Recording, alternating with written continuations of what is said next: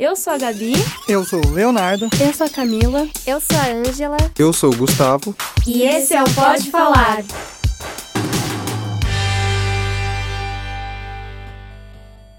Começando o episódio número 8 com um título Incrível. muito legal. Mais do que lindo. Abaixa o volume da TV e me escuta pelo podcast. É o nosso episódio número 8 falando sobre ela. Maravilhosa. A conhecida TV ou televisão pros não íntimos. E TVzinha, TV ali TVzinha, para, para os TVzola. íntimos. Televisão. Só pros íntimos. TV. Televisão. Televisão. Televisão. Linda. Televisão. Que nos acompanha desde sempre, De né? tubo de plasma, LCD, LED. que mais? Tem. Nossa, Preto É, e branca, preto e branco. colorida. É, TV de. aquelas que ficam no carro também. Isso aí é proibido, hein? Alô, Detran. Tem que denunciar a Isso aí é Gabizinha. Não, não é comigo, não. tô Gabi faz aí, rave no carro, confirmado. Afinal, eu sou a Gabi, né? Eu sou a Camila. Eu sou o Gustavo. E nós somos os locutores do Pode Falar. Gente, vamos lá. Com- começando com informação, né? Tem que ter, né? Começando do começo. Começando do começo. Começando do começo. E quem? Que- quem que vai jogar, né? Quem? Quem, quem que é o, a, a estrela do Pode Falar? Rainha da ah, então é a informação. Gabi, né? Não, não, não, querida. Esse alguém é você. Rainha da informação. Joga aí pra gente a informação, Camila, por favor. Então, as primeiras transmissões é, experimentais da televisão ocorreram em 1920, mais ou menos, mas aqui no Brasil a TV veio em 1950, né? E Demorou nós um tivemos. pouquinho. ah, coisa. Ah, Coisa tem básica. sempre aquele delay, né? Mas é sempre aquela coisa, né? Porque a TV ela passou por diversos experimentos, então até nos Se Estados Unidos consolidar. ela se consolidar, né? Tanto que a primeira transmissão em cores foi feita em 1940, então, né? Aqui no Brasil. É, mas as coisas aqui no Brasil Aqui demoram um pouco um pra acontecer, né, Mas gente? deu certo. É, deu certo. né? É, as coisas no Brasil costumam demorar e não dar certo. Porém, Porém, a a TV. TV deu certo. Você é louca, Deu. a TV deu muito certo, gente. Dá, né? Tem. Tem a banheira do Gugu, tem, tem essas coisas aí. de Deu, deu tudo, certo né? demais. Deu certo demais. Ai, ai. E em 1950 a gente também teve a primeira emissora de televisão, que foi a TV Tupi. Ela foi inaugurada em 18 de setembro de 1950.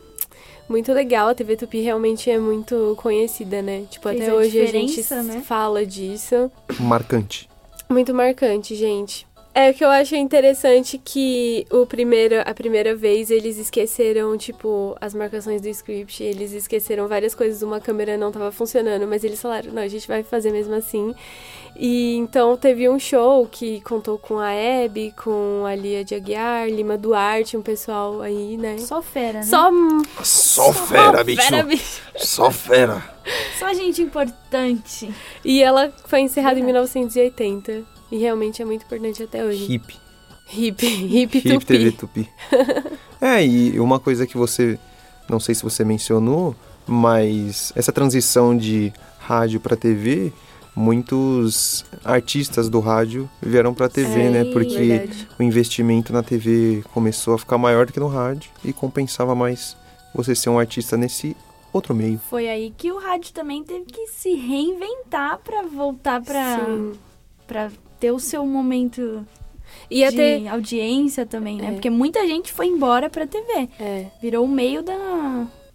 Principal meio, né? sim. E a TV no seu começo ainda ela não tinha uma linguagem definida, então ela tinha muita coisa do rádio ainda, né? O jornal era como se tivesse filmando realmente o rádio em si, né? Coisa uma que apresentação no rádio. Podemos dizer que até hoje, né? Que a televisão, lembro que a gente, quando a gente estava tendo aula, a professora falava que a televisão, ela é a junção de todos os meios de comunicação em um só e faz uma linguagem que é dela. Porque ela Uhum. pegou coisa do rádio, pega coisas do cinema Sim, sim. e tenta verdade. fazer televisão e funciona.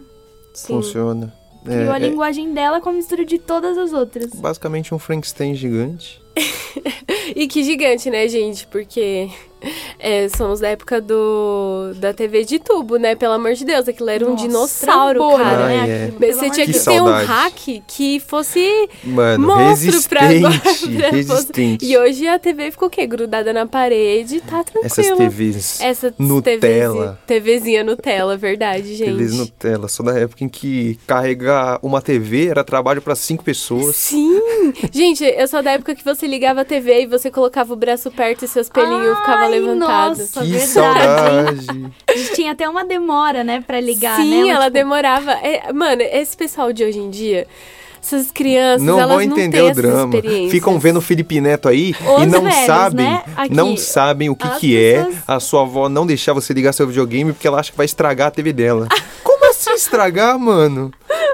Que Nossa, isso, né? gente, muito Caramba. legal. TV incrível. E o que vocês assistiam quando vocês eram menores? É, a gente falou bastante disso no podcast de Crianças. Dia das né? Crianças. Sim. Que se É. você não ouviu, pode ouvir. É, Isso, pode a gente ouvir, viu? Pode ouvir. Tudo que é de criança a gente fala lá, A gente mas fez um pedido, até um apelo. Aquilo É. foi um grito de socorro, assim. Volta alguns programas volta a TV TV Cultura. Globinho. Sim. Quer dizer, TV Cultura existe, mas não daquele não, jeito, não daquele né? jeito que, Não, que daquele a gente jeitinho. conhece.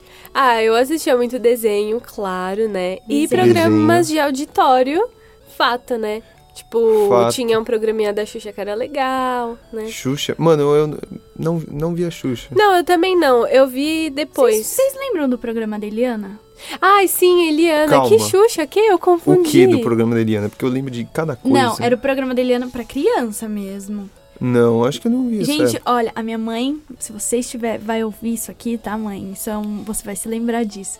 Que sentou no sofá, eu, minha mãe e minha avó pra assistir o último programa da Eliana. Foi triste, todo mundo chorando, porque ela deu um adeus, né? Parou com a criançada. Essa é a família Ah, brasileira. triste. triste. Essa é a triste. família brasileira que a gente merece. Eu me lembro. Esses programas eram legais, é verdade. E eu nem falo criança só, tipo, quando eu cresci também, acho que até uns 12 anos, eu assistia muito, tipo, Eliana, que tinha programa de domingo, assim, e era programa de variedades, né? É. Acho que eu só assistia desenho quando eu era criança. E TV Cultura. Aham. Os outros tipos de conteúdo da TV eu fui mais acessar quando Maior. adulto. É, tipo, MTV, que todo mundo, ah, vamos assistir os clipes. É Vamos assistir verdade, as eu assistia comédias. muito isso também. É, todo mundo. Meu irmão gostava muito de assistir clipe também. TVZ. bastante. É, porque Nossa. Pô, a internet era horrível, era muito difícil você ouvir uma música lá. Pra você baixar a música, cara, você corria um risco de baixar um vírus. E acabou o celular, E- né? não, acabou. Acabou o PC, PC É, explodiu, o computador. sua família te mata, falou, o que que é que isso?" Celular. Celular era pra ouvir rádio só. Era, É. era, era os Nokia de cobrinha. Sim, É. é verdade. Nossa. E a TV é muito interessante porque tem várias polêmicas em voltas dela, tanto que muitas teorias da comunicação estudam essa relação da TV, que é a comunicação de massa. Não achei que era esse tipo de polêmica. Achei que era polêmica tipo, dado do Labela versus João Gordo. Poxa, mas eu Você tô... quebrou minha mesa, eu meu! tô- também. Você também. quebrou minha Eu tô jogando uma polêmica mais Cara, intelectual, porque depois a gente É. vai Estraguei descer o no raciocínio nível. da Camila. Estragou um Nossa, pouco, mas tá tudo bem. Mutando do microfone Ó, vou 3, ficar 2, 1. Vai lá, Camila. Então, e é, muitas teorias da comunicação estudam a questão da TV ser é, dominante em relação aos Influenciar no emissores, né? comportamento. E Isso né? é muito interessante, porque cai naquela discussão se a pessoa que tá assistindo é alienada ou não. E eu queria muito saber o que vocês acham.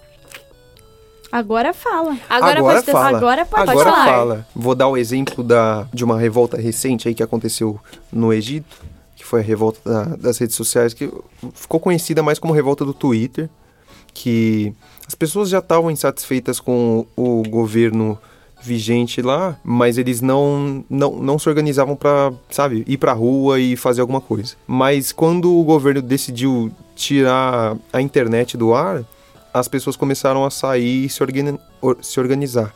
Eu acho que essa, entre aspas, alienação está relacionado ao conforto de. Eu, eu, eu não sei expressar muito bem, mas eu acho que não é o conteúdo que te aliena, mas. É o fato de você ter um lazer e aí você vai ficar lá de boas? Tipo, você não precisa protestar porque eu tô aqui assistindo minha novela, tipo. É, enquanto você tiver as suas coisas, não vai estar tão ruim assim. Porque eu acho que é, é- é uma coisa básica da política, é que você pode, pô, dar direito o quanto você quiser, mas se você tirar um direito, as pessoas vão, vão protestar. Entendi. Até que mexa no seu, você não se importa, né? Sim. Enquanto estiver mexendo no de todo mundo, ah, tô de boa. Mas quando mexe no seu, tira alguma coisa sua, que- aí você sai daquela caixa e você fica, opa, eu tenho que fazer alguma coisa. É, mais ou menos o que eu quis dizer é que não é assim.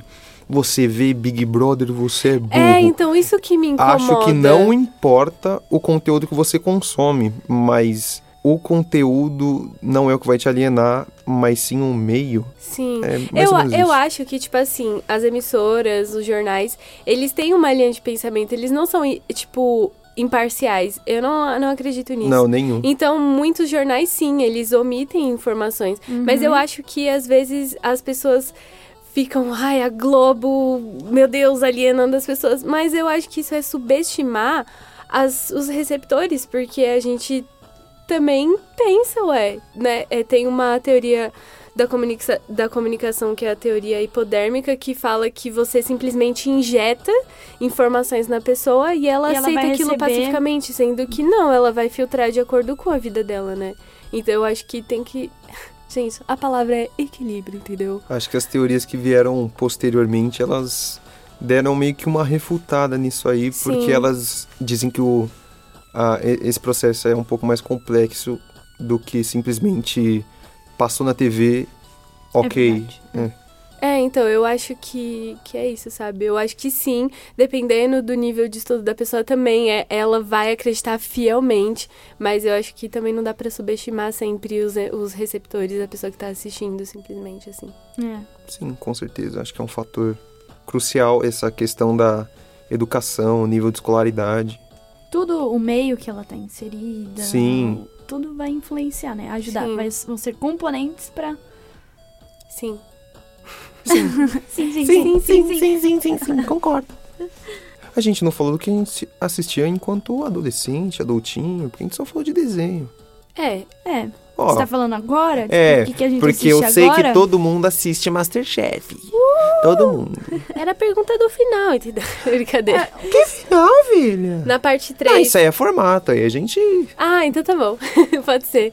É, então a TV hoje em dia, vocês assistem ainda a TV, gente? Olha. o que eu gosto de assisti- assistir na TV, não assisto muito jornal, não gosto de novela também. Eu já fui mais noveleira, hoje não. Gabi não, noveleira, mano. Hoje não. Gabi mais. usurpadora. céu. Rebelde! Sabe uma coisa Ah, que eu acho rebelde. muito bonitinho até hoje? Eu acho lindo essas novelas pra criança, sabe? Que É, o o SBT, SBT faz. E eu acho que assim, é importantíssimo, porque ó, vocês consomem TV hoje?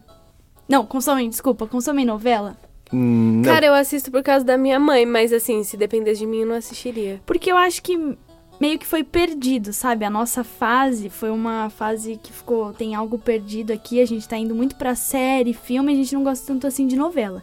É, Só que eu acho verdade. super importante isso que o SBT vem fazendo, porque é novela pra criança. Então tá meio que pegando esse público que novinho agora e já tá, ó, ó, novela pra Sim. vocês, ó, novela é comum pra vocês, tá? Sim. Ah, a gente assistia Rebelde, né? Então, mas parou, acabou. É que eu acho não, que... não, não produziram mais, né? É. Teve essa. Acho que se eles produzissem mais novelas daquele nível naquela época, talvez a gente consumisse mais hoje em dia. Não insistiram tanto na gente, sabe? Eu acho que foi tipo assim, tem novela pra criança, novela pra quando você tá ficando adolescente, que é malhação, e aí e- isso até você te ter uns... levar. Yeah. Te levar. Ah, Charlie Brown de Skate.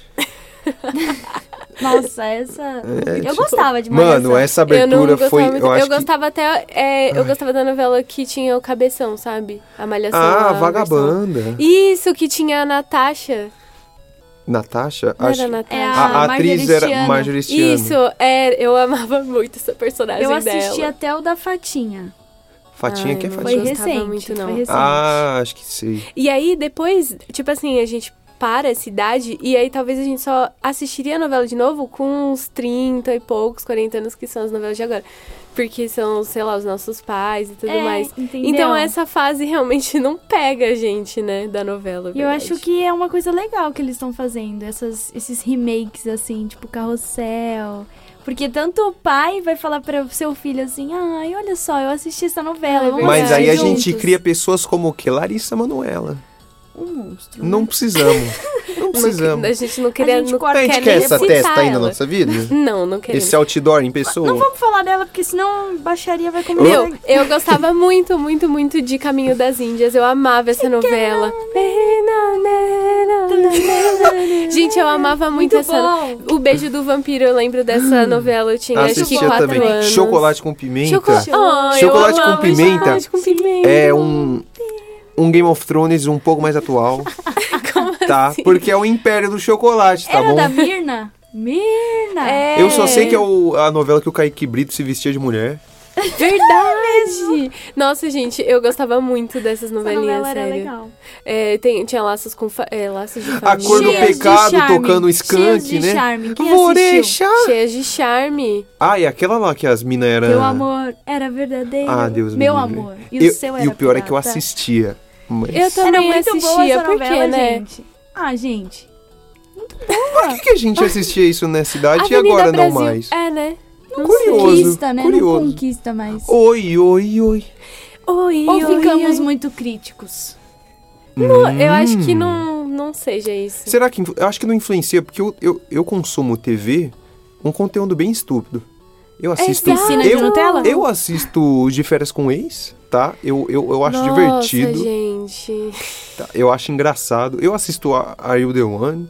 Caramba. Acho engraçado Nossa, o também. Gustavo, Tá Viu? se revela Cara, reality revelações. É muito- fera. É muito engraçado. Aquelas pessoas, elas, elas vivem em outra realidade. Até porque o Não, reality, eu eles fazem de- isso. eu eles gosto não de põem fazer plena zoar, convicção em algo, tipo, muito fútil.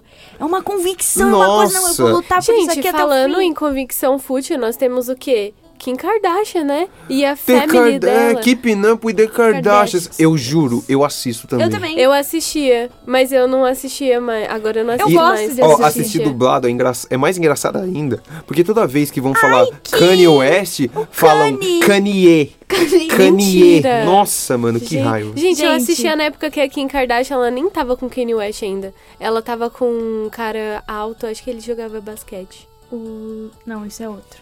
Isso é outra. É outra? É outra. Eu não sei nenhuma delas, pra mim Tem o todas são a Tristan Kim Kardashian. Thompson, que é o da Chloe, não é? É o basquete, né? Da Chloe, isso. Pra mim todas são Kim Kardashian. Todas são aqui em Não, Kardashian. eu acho incrível porque eu acho que é, é a Courtney, que é a mais velha. Você tá sabendo, né? Qual- Tem A a, Courtney. loira, tem a Kim e tem... E a Courtney. Ela, tipo assim, ela se separou do marido e o marido, assim, é super amigo da família. Eu Ele não fica entendo mais essa na fita. casa do que a Eu não sabe? entendo isso. Porque ele traiu essa mulher inúmeras vezes, tem uns dois filhos com ela, eles sempre voltam, eles sempre brigam.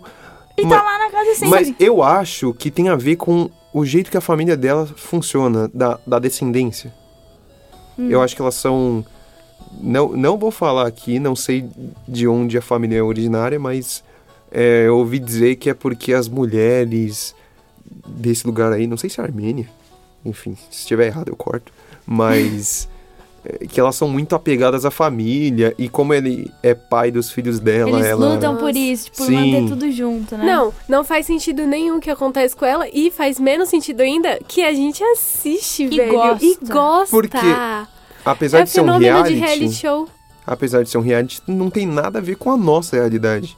Acho que é por isso que atrai tanto, É né? isso, né? A Nossa, gente, verdade. por exemplo, eu amo ver coisa de comida, não Porque sei a quê, gente é muito rica, é, cara. sim. Só que assim, eu faço alguma coisa de comida em casa? Não. Nem cozinho, só passo fome. Eu sei como fazer um bife Wellington, mas eu nunca fiz. Olha só. É uma Gente. loucura essas coisas. Gente, assiste, ovo, assiste. um ovo pochê, um cheesecake. Sei. Vou fazer? Não. Não. Meu, isso é incrível, porque a TV muda muito. Tipo, antes o que fazia muito mais sucesso na TV era programa de variedade. Tipo, hoje em dia, o programa da Ana Hickman, Rodrigo Faro. Hoje em dia Márcio tem a grávida de. Taubaté. Gente, hoje em dia eu acho que merece um. um- esse, Um programa esse programa. Ela merece ele o filme tá dela. no- Ela merece o filme dela. igual bingo, ela merece o filme dela. Porque hoje em dia é um poço de, de pérolas. Porque teve a grávida de Taubaté, teve a morte de Amin Kader, que é sensacional, que assim... o... Eu não morri não, tava tomando banho. O melhor são eles chorando, sabe? O Ai, Celso, é o Zucatelli, muito- tipo, ele chora falando da morte Amin do. Kader.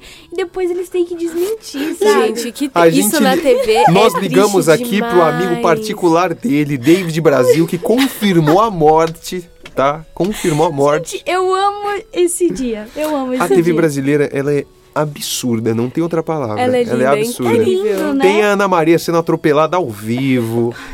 Ó, depois de, assistir- de ouvir esse podcast, desse episódio, vai e pesquisa, tipo, compilação dos melhores coisas que aconteceram ao vivo, tá? É muito bom. Ó, ó, eu vou, eu vou. O cara da uva, que põe a mão na, na uva Ai, e cai ai. pra trás. Eu preciso de um tipo, momento só pra falar dessa briga. O João Gordo e Dado Dolabella. Meu Deus. Você quebrou minha mesa, meu! Juro, é, é- é- é, tipo o melhor momento da história da TV brasileira. É o, o Dado Dolabella ele chega com uma maleta, um CD de música dele, e aí ele vai pro programa do João Gordo. João Gordo, punk. Dado Dolabella, playboy.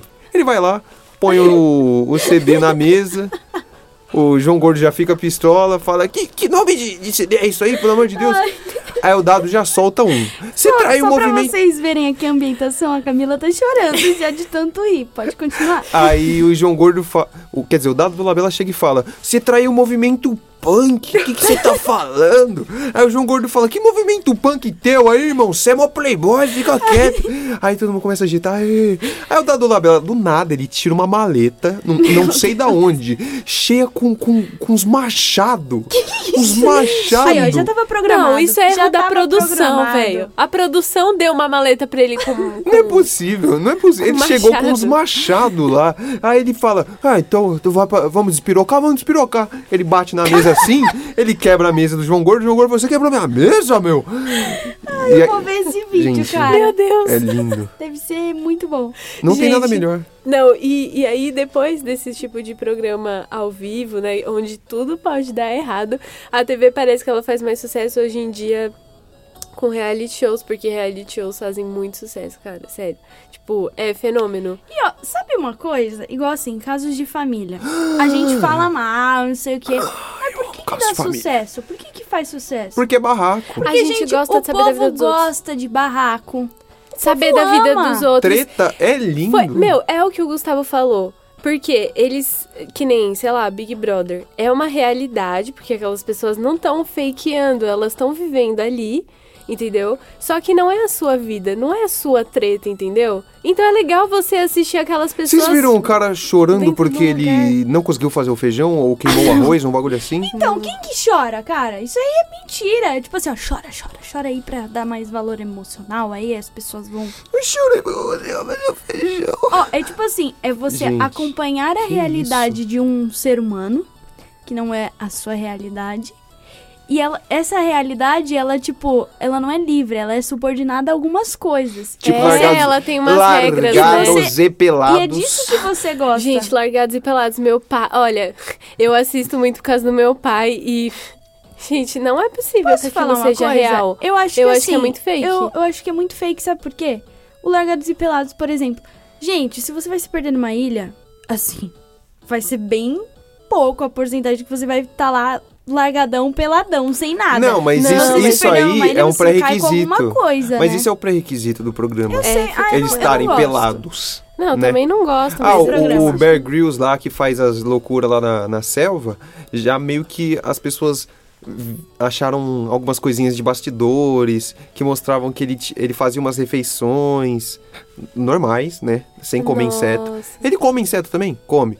Mas mostraram ele ali, numa barraquinha, tranquilo, de boa. Aí filmaram alguns cenários em que ele visitou e não parecia tão perigoso assim. Ah, Meu, ó, fazer o que a gente tá fazendo rádio TV, então a verdade é que a TV é uma fábrica de ilusões. Ouvimos isso no primeiro semestre e isso só se confirma. Isso Como- foi triste, eu vou falar pra vocês que eu fiquei bem Você acha que você assiste Danilo Gentili e as pessoas estão rindo, elas estão rindo daquela piada? Não, é uma risada que foi gravada 40 dias atrás e eles estão usando naquele momento. Como qualquer outro meio de comunicação, a TV é mais uma mentira na nossa vida. Que nós, Nossa, que nós somos fabricantes dessa mentira. Exato, porque consumimos essa mentira, E aceitamos gostamos. e adoramos. Eu bato palma pro, pro de férias com ex. Gente, Quem será o próximo ex? Aí chega um maluco ali e fala: E aí, rapaziada? Ele chega... Eles estão sempre sem camisa. E isso aí tá no contrato. Sempre sem camisa. cê- E vocês assistem algum programa que vocês assistiam antes, tipo algum programa de variedade, sei lá? Porque, por exemplo, o Silvio Santos, de domingo à noite na minha casa, é lei. E eu- a gente assiste. Meu Deus. Sério, eu ainda, eu ainda sou obrigada a assistir Silvio Santos. Mas Olha, até hoje, não me lembro nada não. Hum, deixa eu ver. Quando eu fico, tipo, na casa da minha avó, a minha programação muda, né? Porque é a programação que a gente... Eu assistia muito com ela. Tipo, TV Fama Uhum. e a Mulheres. casa da avó é assim mesmo. Tipo, essas Sim. coisas. Mas hoje, assim, em Sônia casa... Abrão. Olha, quando eu falto na faculdade, crianças não façam isso. Quando eu falto na faculdade, eu vejo o quê? Bem-estar só pra ver aquele cara lá despirocando. Grande Fernando, Te um beijo pra você aí, Eu quero onde ver quer que aquele- você esteja. Eu quero ver aquele cara insano, dando trimelique. Meu, mas sei lá, às vezes é bom assistir. Meu, é, essa é a verdade. É gostoso assistir programa que é, entre aspas, ruim. Fugiu da nossa realidade, Ruim. a gente quer assistir coisa Por exemplo, pra o- se distrair. O, aquele quadro que, que o Marcos Mion tinha de analisar clipes eu ruins, amava aquilo. No Legendários, que era Vale a Pena Ver Direito. ele tinha antes na MTV também. Sim. Mano, Nossa, eu, eu gostava bom. demais. E ele era legal porque no Legendários ele analisava a Fazenda. E eu não assistia a Fazenda, né? Tipo, não, não assistia. Só que você descobria todas as tretas por causa Era disso. muito era melhor. Muito, era muito melhor que a própria Fazenda, gente. Sim. Muito legal. E eu também. Nossa, olha, MTV, hip MTV, mas MTV amava. era um poço de pérolas. Eu amava Maravilhoso. MTV, de verdade. Eu gosto até hoje. Hermes e Renato. Hermes e Renato. Tem- temos o que? O, progra- o programa do Mion, né? Sim. Tinha também, recente, né? O último programa do mundo, Tinha o Comédia MTV. Comédia MTV. Os cinco... Cinco minutos? Não é cinco minutos, é... Que tinha a Tata Werneck, sabe? É, é o que eles faziam uns trotes, assim? Pá. Não, era um Tinha o que... Paulinho Serra também. Eram dentro do, do, do Comédia MTV. Isso, Quinta quinta, categoria. categoria. Quinta categoria. Amém. Sim, verdade. Eu Voz do gostava Além, muito. Obrigado. Era muito bom. Sim. Tinha o Adnet também. Nossa, MTV. Nossa, era muito bom. É, Muita, a- colaborou foi tipo pra... o foi, tipo, momento da MTV, assim, muito Olha, bom. muita gente gigante. que hoje tá aí fazendo solo foi, saiu da MTV Saiu da. MTV. Cara, eu, eu, eu só assisti MTV praticamente. Assisti os clipes, aí depois assisti o pá, programa do Mion. Tinham acesso à MTV com a Marimun, com a Ta... Nossa, com com a aquele... Titi Miller. Titi- isso. Eu gostava muito também. Era muito legal, gente. Mas, MTV, ó, meu favorito, MTV. último programa do mundo. O último programa do mundo tá no meu é coração. maravilhoso de um jeito. Tipo, quase ninguém assistiu, porque também a MTV já tava, tava, falindo, é. falida. O pessoal já, já abandonou o O barco. pessoal Foi literalmente o último programa. E né? aí, por isso, nessa. eles tinham liberdade criativa pra fazer qualquer coisa. Eles falavam muita besteira e era um programa, tipo, sem roteiro, praticamente não. Tipo, era lindo aquele programa, perfeito. Cara, e melhor quadro do programa é frases que valem tapa na cara. Olha, se você nunca assistiu, procura, muito bom, de Por verdade. favor. Uma coisa que é muito legal de falar de novela é que a TV, na verdade, ela acaba, tipo. o que Você tinha falado que ela cria modelo, estereótipo, não é Cria estereótipo? estilo de vida, né? A ser É, seguido. a novela, ela, ela é muito influente na vida das pessoas. A novela não, a TV. Ela influencia muito a vida das pessoas. E muito do que as pessoas de outros países conhecem do Brasil é por causa das nossas novelas que vão Sim. pra lá. E é muito interessante, um professor nosso contou que uma uma pessoa perguntou por que que, por que que toda empregada no Brasil era negra, porque toda novela empregada era negra. E isso é muito interessante, porque a novela realmente ela ela a novela, a TV, ela tem o poder de criar estereótipo, por exemplo, e reforçar isso, né? Passar isso para as pessoas. É que as novelas que eles fazem, aí tem sempre uma protagonista, mulher protagonista lá, poderosona, criam linha de esmalte pra mulher e vende. É a cor do momento. Gente, a Giovanna Antonelli com aquele todo- azul dela lá. Toda novela é verdade, aquele azul uma dela. época. Foi incrível. É, Caminho das Índias tinha as Nossa, pulseiras sim. das indianas. Isso aí era ainda. Teve aquele outro, é, que tinha a Jade lá, ou muito ouro lá que ela falava. Como que O chamava essa? clone, O né? clone. Uhum. Nossa, também. Desde lá atrás ali, ó. Já A TV, tava. ela vai influenciando. Realmente, ela tem um poder muito forte, porque, diferente da internet, a maior parte das coisas que passa na TV, tirando a grávida de Taubaté e morte do Amin Kader, geralmente, né, na maior parte das vezes, E a banheira do Gugu? é verdade. E o táxi do Gugu?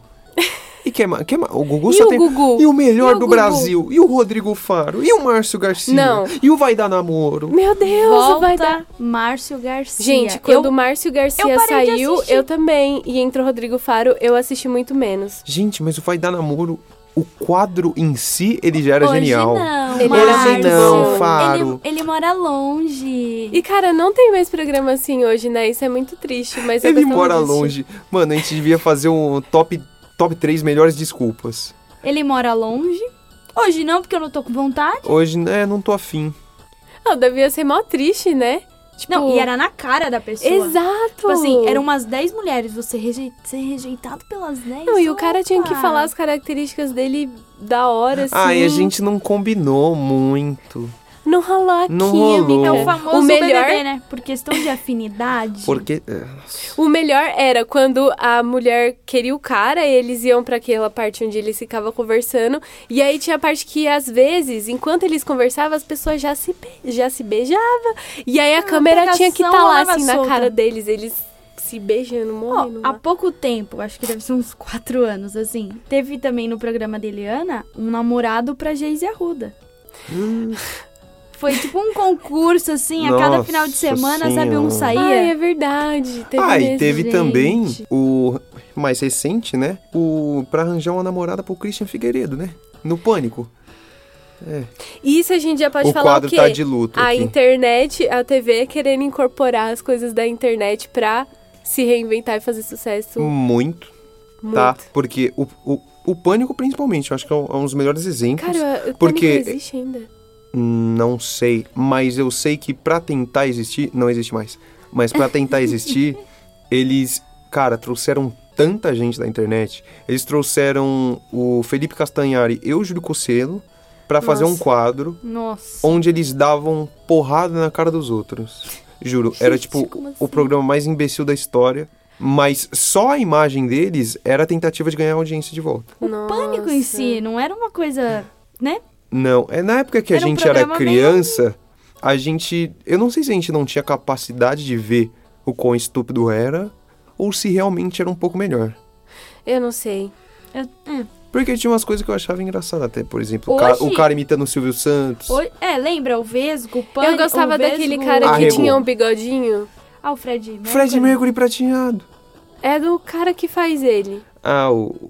Que ele entrevistava as pessoas. Ah, mas é o cara do Ai. Mais ou Menos. Isso, eu Ah, isso é horrível, gente. Ah, gente. Poderoso, cadê o jogador Essa época eu aqui? já não Nossa, assistia mais. Eu não, eu, na verdade, Aí eu não dava nunca mais. assisti Pânico. Eu só conheço isso porque as pessoas falam. Esse Ah, aí eu não dava, não. assisti. Mas o Pânico, ó, querendo ou não, criou tanta coisa insuportável pra nossa geração.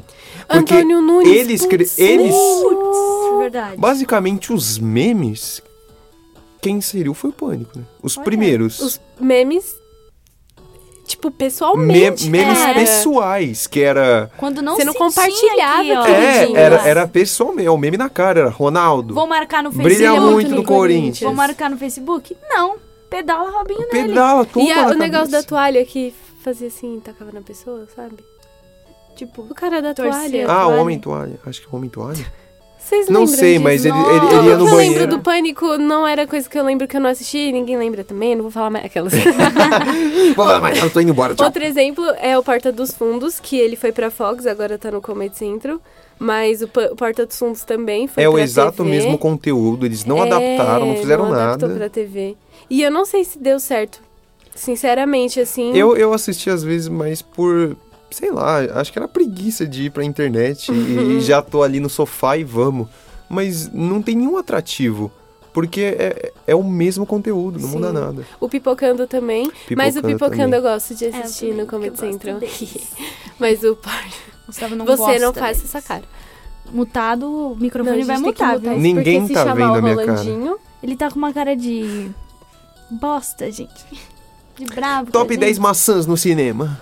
Top 10 dentaduras. Top 10 cenas sem óculos. Voltando Então, aqui, Camila, então. Aí a TV, aí a TV acabou Então, incorporando. A TV, Muta ele, por favor.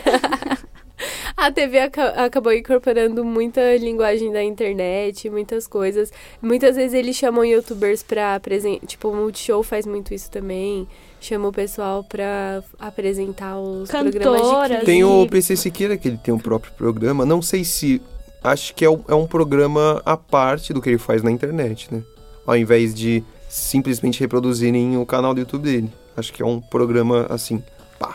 É do Multishow? Multishow. Acho que é do Multishow. E é interessante porque é, quando um youtuber vai pra TV, é como se fosse o sonho de verdade dele se concretizando. Quando na verdade ele faz muito mais sucesso no YouTube do que na TV, então parece que É. a TV acaba se tornando mais um Bizarro. status. E a pessoa fica até um pouco desconfortável, porque você tá acostumado na, na internet, você é mais livre. É Agora, você e na uma TV, câmera, não tem, não tem pressão nenhuma. Tem um monte mas de gente. Você Tá no que- estúdio, E outra, a emissora muitas vezes tem o seu posicionamento Então, em muitas coisas e o você não vai poder falar. né? Você vai poder Isso ser deve você ser muito- até aqui. É, isso Sim. tem que ser discutido na hora de fazer o contrato, né? Porque o cara não vai assinar, sei lá, Sim. três temporadas pra ele não poder fazer nada do jeito dele. É. Sim. E falando disso de início de contrato, também tem muito ator que assina e ele não pode. Tipo, a Maísa, ela foi pra Globo, ela fez uma entrevista com o Bial e, tipo, o Silvio Santos teve que autorizar pra ela ir, porque ela é basicamente a contratada do SBT. E pra ir em outro programa, é, em outra emissora, ela tem que ter autorização da emissora dela. Isso é interessante também, como a TV funciona. E também, outro caso de youtuber indo pra TV, que é um pouco mais diferente, é a Kéfera, né? Que tá Uhum. fazendo novela. Ai, gente. É. Nem vou Vocês falar nada. viram? Sim, claro. E, e aí? Não, eu não vi a novela, eu vi que ela foi. Eu Mas não- viu a atuação dela? Eu não quero falar dela, porque... Tem filme dela, né? Fada, eu assisti, maravilhoso, adorei. Você assistiu mesmo? Um pouco.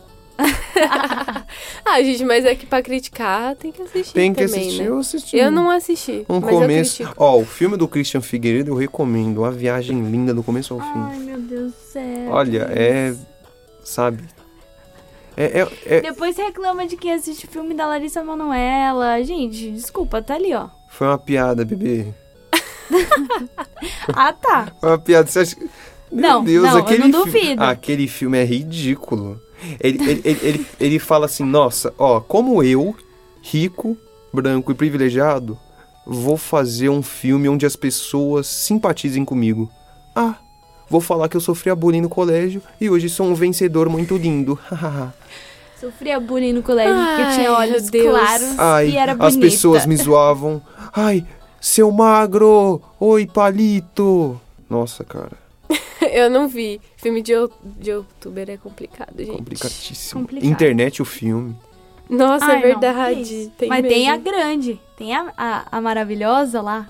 Palmeirinha. Ela participa, gente. Ah, que fofa, Ai, eu não A sabia. gente Eu tem que falar desses programas Esses aí. programas também. Por quê? Eu, eu volto naquela coisa. Meu, Palmi- Palmeirinha, volta com o Guinho pra Gazeta. Era tão bom. Programa de culinária lindo. E Tá? o pior é que quando eles mudam de emissora não é a mesma coisa, né? Não. É tipo, o Datena tava na Band. Aí quando ele foi pra Record, ele ficou uma sexta-feira na Record. E na Gente, segunda ele já tava na, banda, isso na Band muito de ridículo, novo. né? Isso Porque o cara tá ridículo, assim. totalmente associado ao, à emissora dele, cara. Como o. O, o, o Brasil urgente precisa dele falando. Se canalha. Ele Exato! O precisa Justin dele. Bieber é um babaca. Precisa, gente. Você é a favor de protesto com baderna? Sim ou não? Ligue 005 5 Não, para gente, cinco. ó, vamos fazer de novo. Você. Gente, acho que vocês não entenderam a enquete. Não, vocês são a favor de protesto com baderna, é isso aí. É, É por isso que o Brasil não vai pra frente. é o Brasil, é complicado. E tem as séries também de TV que, cara, sei lá, tipo, eu passei uma boa parte da minha infância também assistindo. Então, eu, a Patroa as Crianças, Todo Mundo Odeia o Cris, O Maluco no Meu Pedaço, tá no Deus, nosso coração. Meu Deus. Não, menção honrosa. Honrosa essas séries. Michael. Kyle. Acho que não são honrosas. A gente pode discorrer um pouquinho de o quão maravilhoso é todo mundo odeia o Chris. Ai, é incrível. Porque o ator até hoje sofre no Instagram dele que todo mundo. Qualquer Cara, coisa que. ela tá tão na sua. Qualquer coisa que ele posta. Coitado.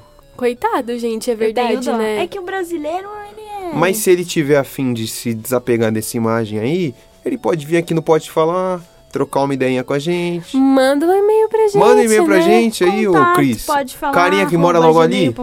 Passa o e-mail Ele pra não gente. vai querer. Depois dessa, ele não vai querer, coitado. É, você não devia ter falado isso.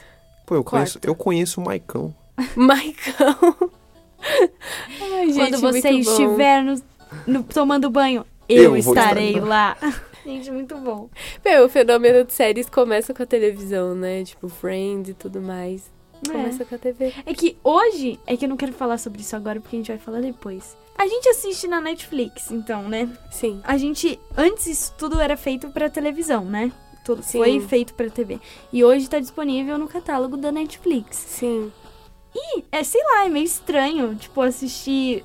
Porque meio que a graça também de você assistir na televisão é assim, ó. Vai ter da- das três da tarde até as quatro. Acabou. Sim. Vai ter outro programa depois. E é legal porque você fica querendo o próximo episódio que só vai lançar daqui uma semana. Igual eu tava falando pra minha mãe, meu, novela é uma coisa louca, porque assim, você esperar, igual assim, tem no sábado, mas é você um esperar dia. até. Mas sei lá, a gente tá tão Cara, a acostumado. gente assiste eu uma Sei, série a gente- só. na série, uma série de 15, de 20 episódios, 40 minutos em um dia só. A gente é muito mimadinho, né? Isso é. uma coisa que me Ah, surpreende. mas ao no- mesmo tempo, a gente tem que esperar um, sei lá, dois anos pra próxima É, temporada sim, de Game ah, of sim. Thrones. Mas é isso que eu ia falar do Game of Thrones, na verdade, porque eu acho muito legal que é uma série que ela é feita pra TV, né?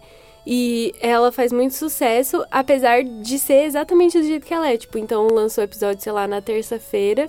E a pessoa fica esperando muito pra próxima terça-feira. E a gente se desacostumou com isso, porque a gente não espera nem o dia seguinte, a gente Tá maratona uma, sala- na- uma série em um dia, num dia, cara.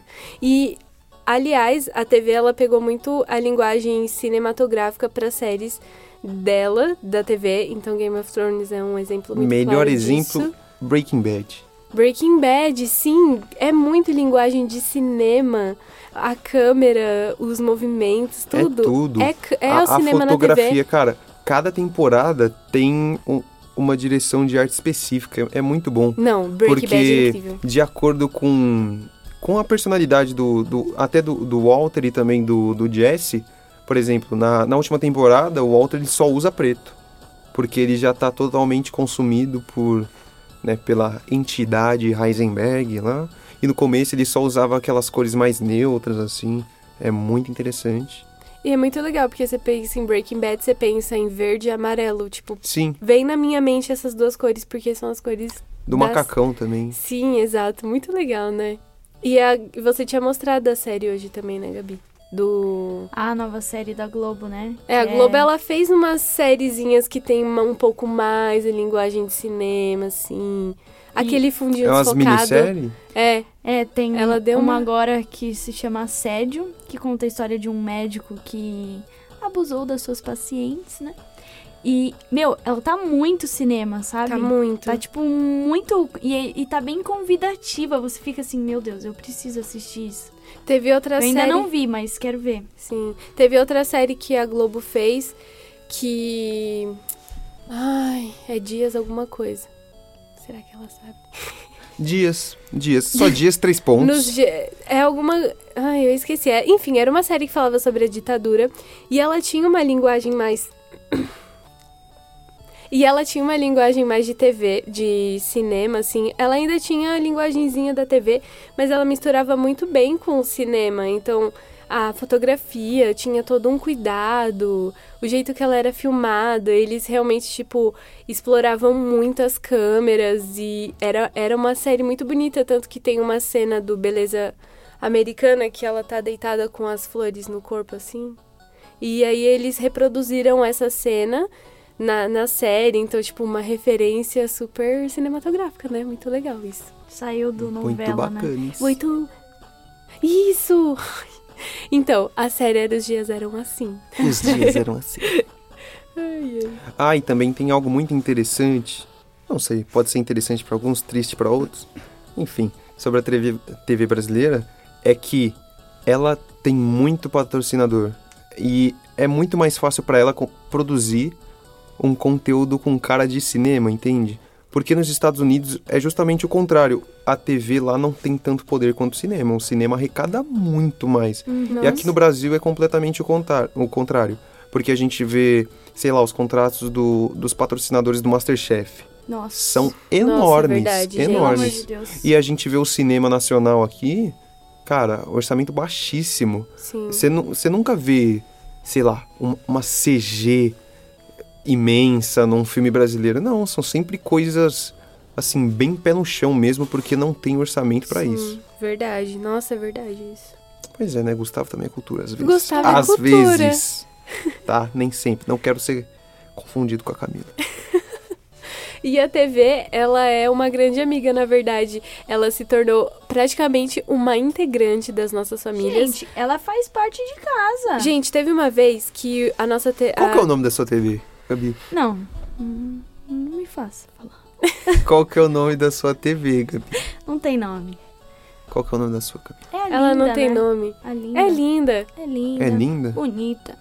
Teve uma vez que a TV da minha casa quebrou e aí a gente janta na frente da TV e, tipo, ela ela integra o, o ambiente, entendeu? A trilha sonora, assim, sabe? O barulhinho de fundo é a televisão ligada. Então a gente tava jantando e tava um silêncio tão horrível a gente jantando, assim, tipo, sabe? Sem nada, assistindo nada. Foi muito estranho. Então a TV, ela, ela literalmente é uma pessoa da família, É, sabe? é da As salas família. de estar são, são, são pensadas em Pra torno da televisão. TV. Sim. E também uma coisa aí que a professora Nádia tinha dito pra gente. Um beijo pra Nádia, se ela estiver escutando isso aqui. Nádia, linda. Beijo, Nádia. Se ela estiver escutando, que você tinha dito sobre a interação entre as famílias, que não acontece muito, fica aquele silêncio se não tem uma TV, um meio de comunicação Uhum. ali, porque, né, as famílias, o único fator comum que você tem, na verdade, é o sangue. Normalmente é muito diferente da sua Mas eu família. amo. Ge- Família, eu amo Família, vocês. amo você. Família super. Restart. Meu, amo vocês, meu. Porém, somos muito diferentes e o que nos une é o programa da Sônia Abrão. Não, é o que eu tava falando pra Camila. A televisão, ela une classes sociais totalmente diferentes. Porque pega a pessoa que mora lá do outro lado da cidade, in- independente da classe social dela. Todo mundo senta à noite pra assistir Avenida Brasil. É, isso Oi, é oi, oi. Tipo, nos une. A TV Sim, nos une, sim. entendeu? Com certeza. Carminha é um marco na TV brasileira. É mesmo. Ela é. Nazaré também. Nazaré Tedesco. Que, que mulher. Que mulher. Tem, tem muitas TVs. TVs não. Novelas brasileiras que, cara, fizeram tanto sucesso aqui que foram até Foram. exportadas, né? A gente tá como um dos referenciais de novela, né? Não, de novela, sim, com estamos. certeza. Em novela, sim. As nossas produções são muito trabalhadas. Acho que é o que eu Aqui- falei. As produções de TV do Brasil são, assim, top de linha. É. Ai, gente. Que orgulho. Amamos TV, não é Que mesmo? orgulho, mas ao mesmo tempo triste pelo cinema. Que é. Ah, mas eu Um acho que mas a gente tá um fazendo- estamos a caminho. Estamos a caminho. Sim, tem que Estamos, tenha fé, tenha fé.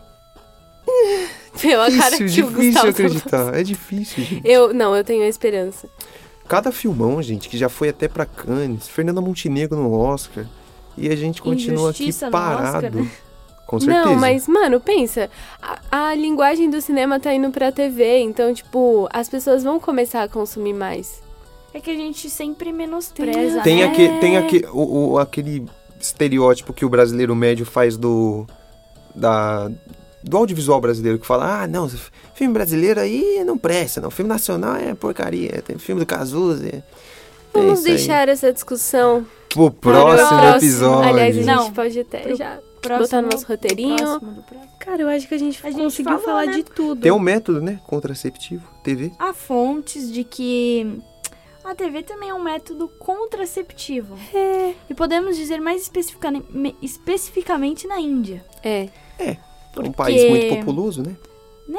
Então, É aquela velha E história ajudou, de né? sua mãe Aju- ter muitos filhos. Não tinha TV em casa. exatamente. É daí, entendeu o negócio? Porque a TV, ali, ó, ao invés de ter neném, assiste ali. Assiste o- Ana Maria, o Ana Louro José ali Maria. fazendo as Ô, receitas. grande louro. Grande louro. Grande Louro. Louro, se você estiver ouvindo, vem aqui no programa. Você e o Guinho, tá? Vamos trocar uma Você ideia. e o Guinho. Mas pode ter uma rivalidade aí que não vai ser legal pro programa. Se Cada sair um- no soco, Qual dos dois Se ganha? eles O saírem no Guinho, soco. gente. O, Ah, é o- verdade, a gente já O- fez Tá esse maluca? debate. O louro tem Tá asa. maluca? Hã? Como que ele vai bater no, no Guinho? Filha, ele tem Aquele bicão Não. laranja, filha.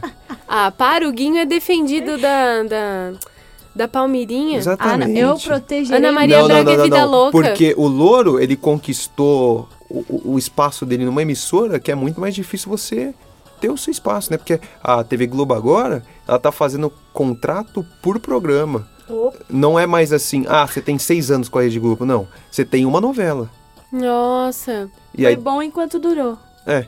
E o louro, ele A se crise mantém. pegou todo mundo, né? A crise chega até pro, pro louro, mano.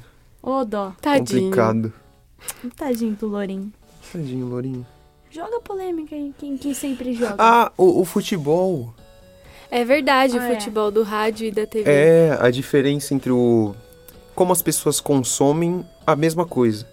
Porque no rádio tem. Acho que todo mundo conhece. Se você assiste futebol, você com certeza conhece esse vídeo, que é o Adnet se apresentando lá num prêmio de futebol. E ele, ele faz uma comparação entre a narração do rádio e da TV. E do rádio, ele. Cara, como o rádio só tem o som, você tem que se esforçar muito pra transmitir o que tá acontecendo na partida de futebol. Pra você fazer a pessoa visualizar o que está acontecendo. Exato. E na TV, você tem o auxílio da imagem, você não precisa falar tanta coisa. Aí você fala: olha a bola ali com a Gabi. Toca pro Paulo.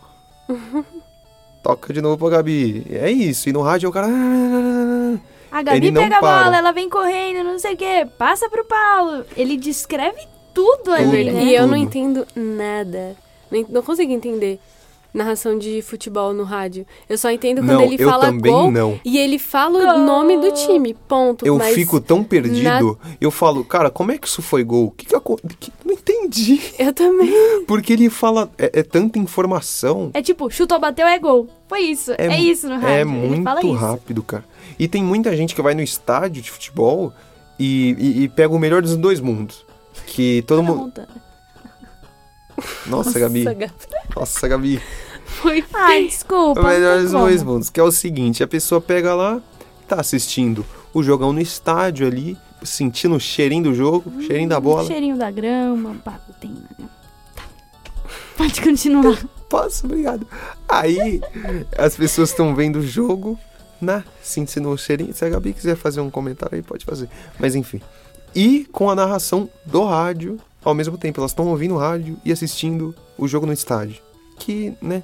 Acho que é uma influência da TV como as pessoas consomem uma coisa. Porque, né? A TV mescla o, o áudio e o visual. Mas se você tá no estádio, não tem narração. Você tem que se contentar com o jogo e acabou. É. É, é até isso. estranho, sabe? Quando você vai no estádio, estádio de futebol e aí você fica lá e, e as pessoas também não querem conversar porque elas estão prestando Sim. atenção no jogo. E aí você fica meio assim. As "Ai, coisas estão tá acontecendo. alguma coisa, sabe? É. Você se sente meio perdido. E aí. Um minuto, um instante que você se. Ai, tô olhando ali pra placa, pra outra arquibancada e é gol. Aí você fica assim, putz, Exato. cadê o replay? Essa é uma coisa da Nossa. TV. Ela guia o seu olhar. Porque a câmera escolhe pra onde você vai olhar. Agora lá não, você fica assim, meu Deus, o cara tá aqui caído, mas eu quero Aí ver você o vê um cara tomando frente. água ali, aí você, você consegue ver tudo que tá acontecendo. E, ao mesmo tempo que isso é muito bom, isso dispersa seu, seu foco. É, é muito, é muito louco isso. Mesmo. Louco. Louco, irmão. Louco, irmão. Ai, Camila. Hora de jogar bomba, né? É pergunta bem contemporânea aqui pra vocês, Vamos né? refletir, né, pessoal? Bora. Netflix é televisão ou não? Ou não é? Cara, O que é televisão para vocês? Reflita. reflitam. É é óbvio que a televisão, ela não é o aparelho de TV, né? Tem toda uma linguagem. Mas eu, particularmente, não acho que a Netflix seja uma TV em sua totalidade, porque o que diferencia a TV da Netflix e o que faz a TV ter perdido o público e a Netflix ter ganhado é a questão do conteúdo sobre demanda.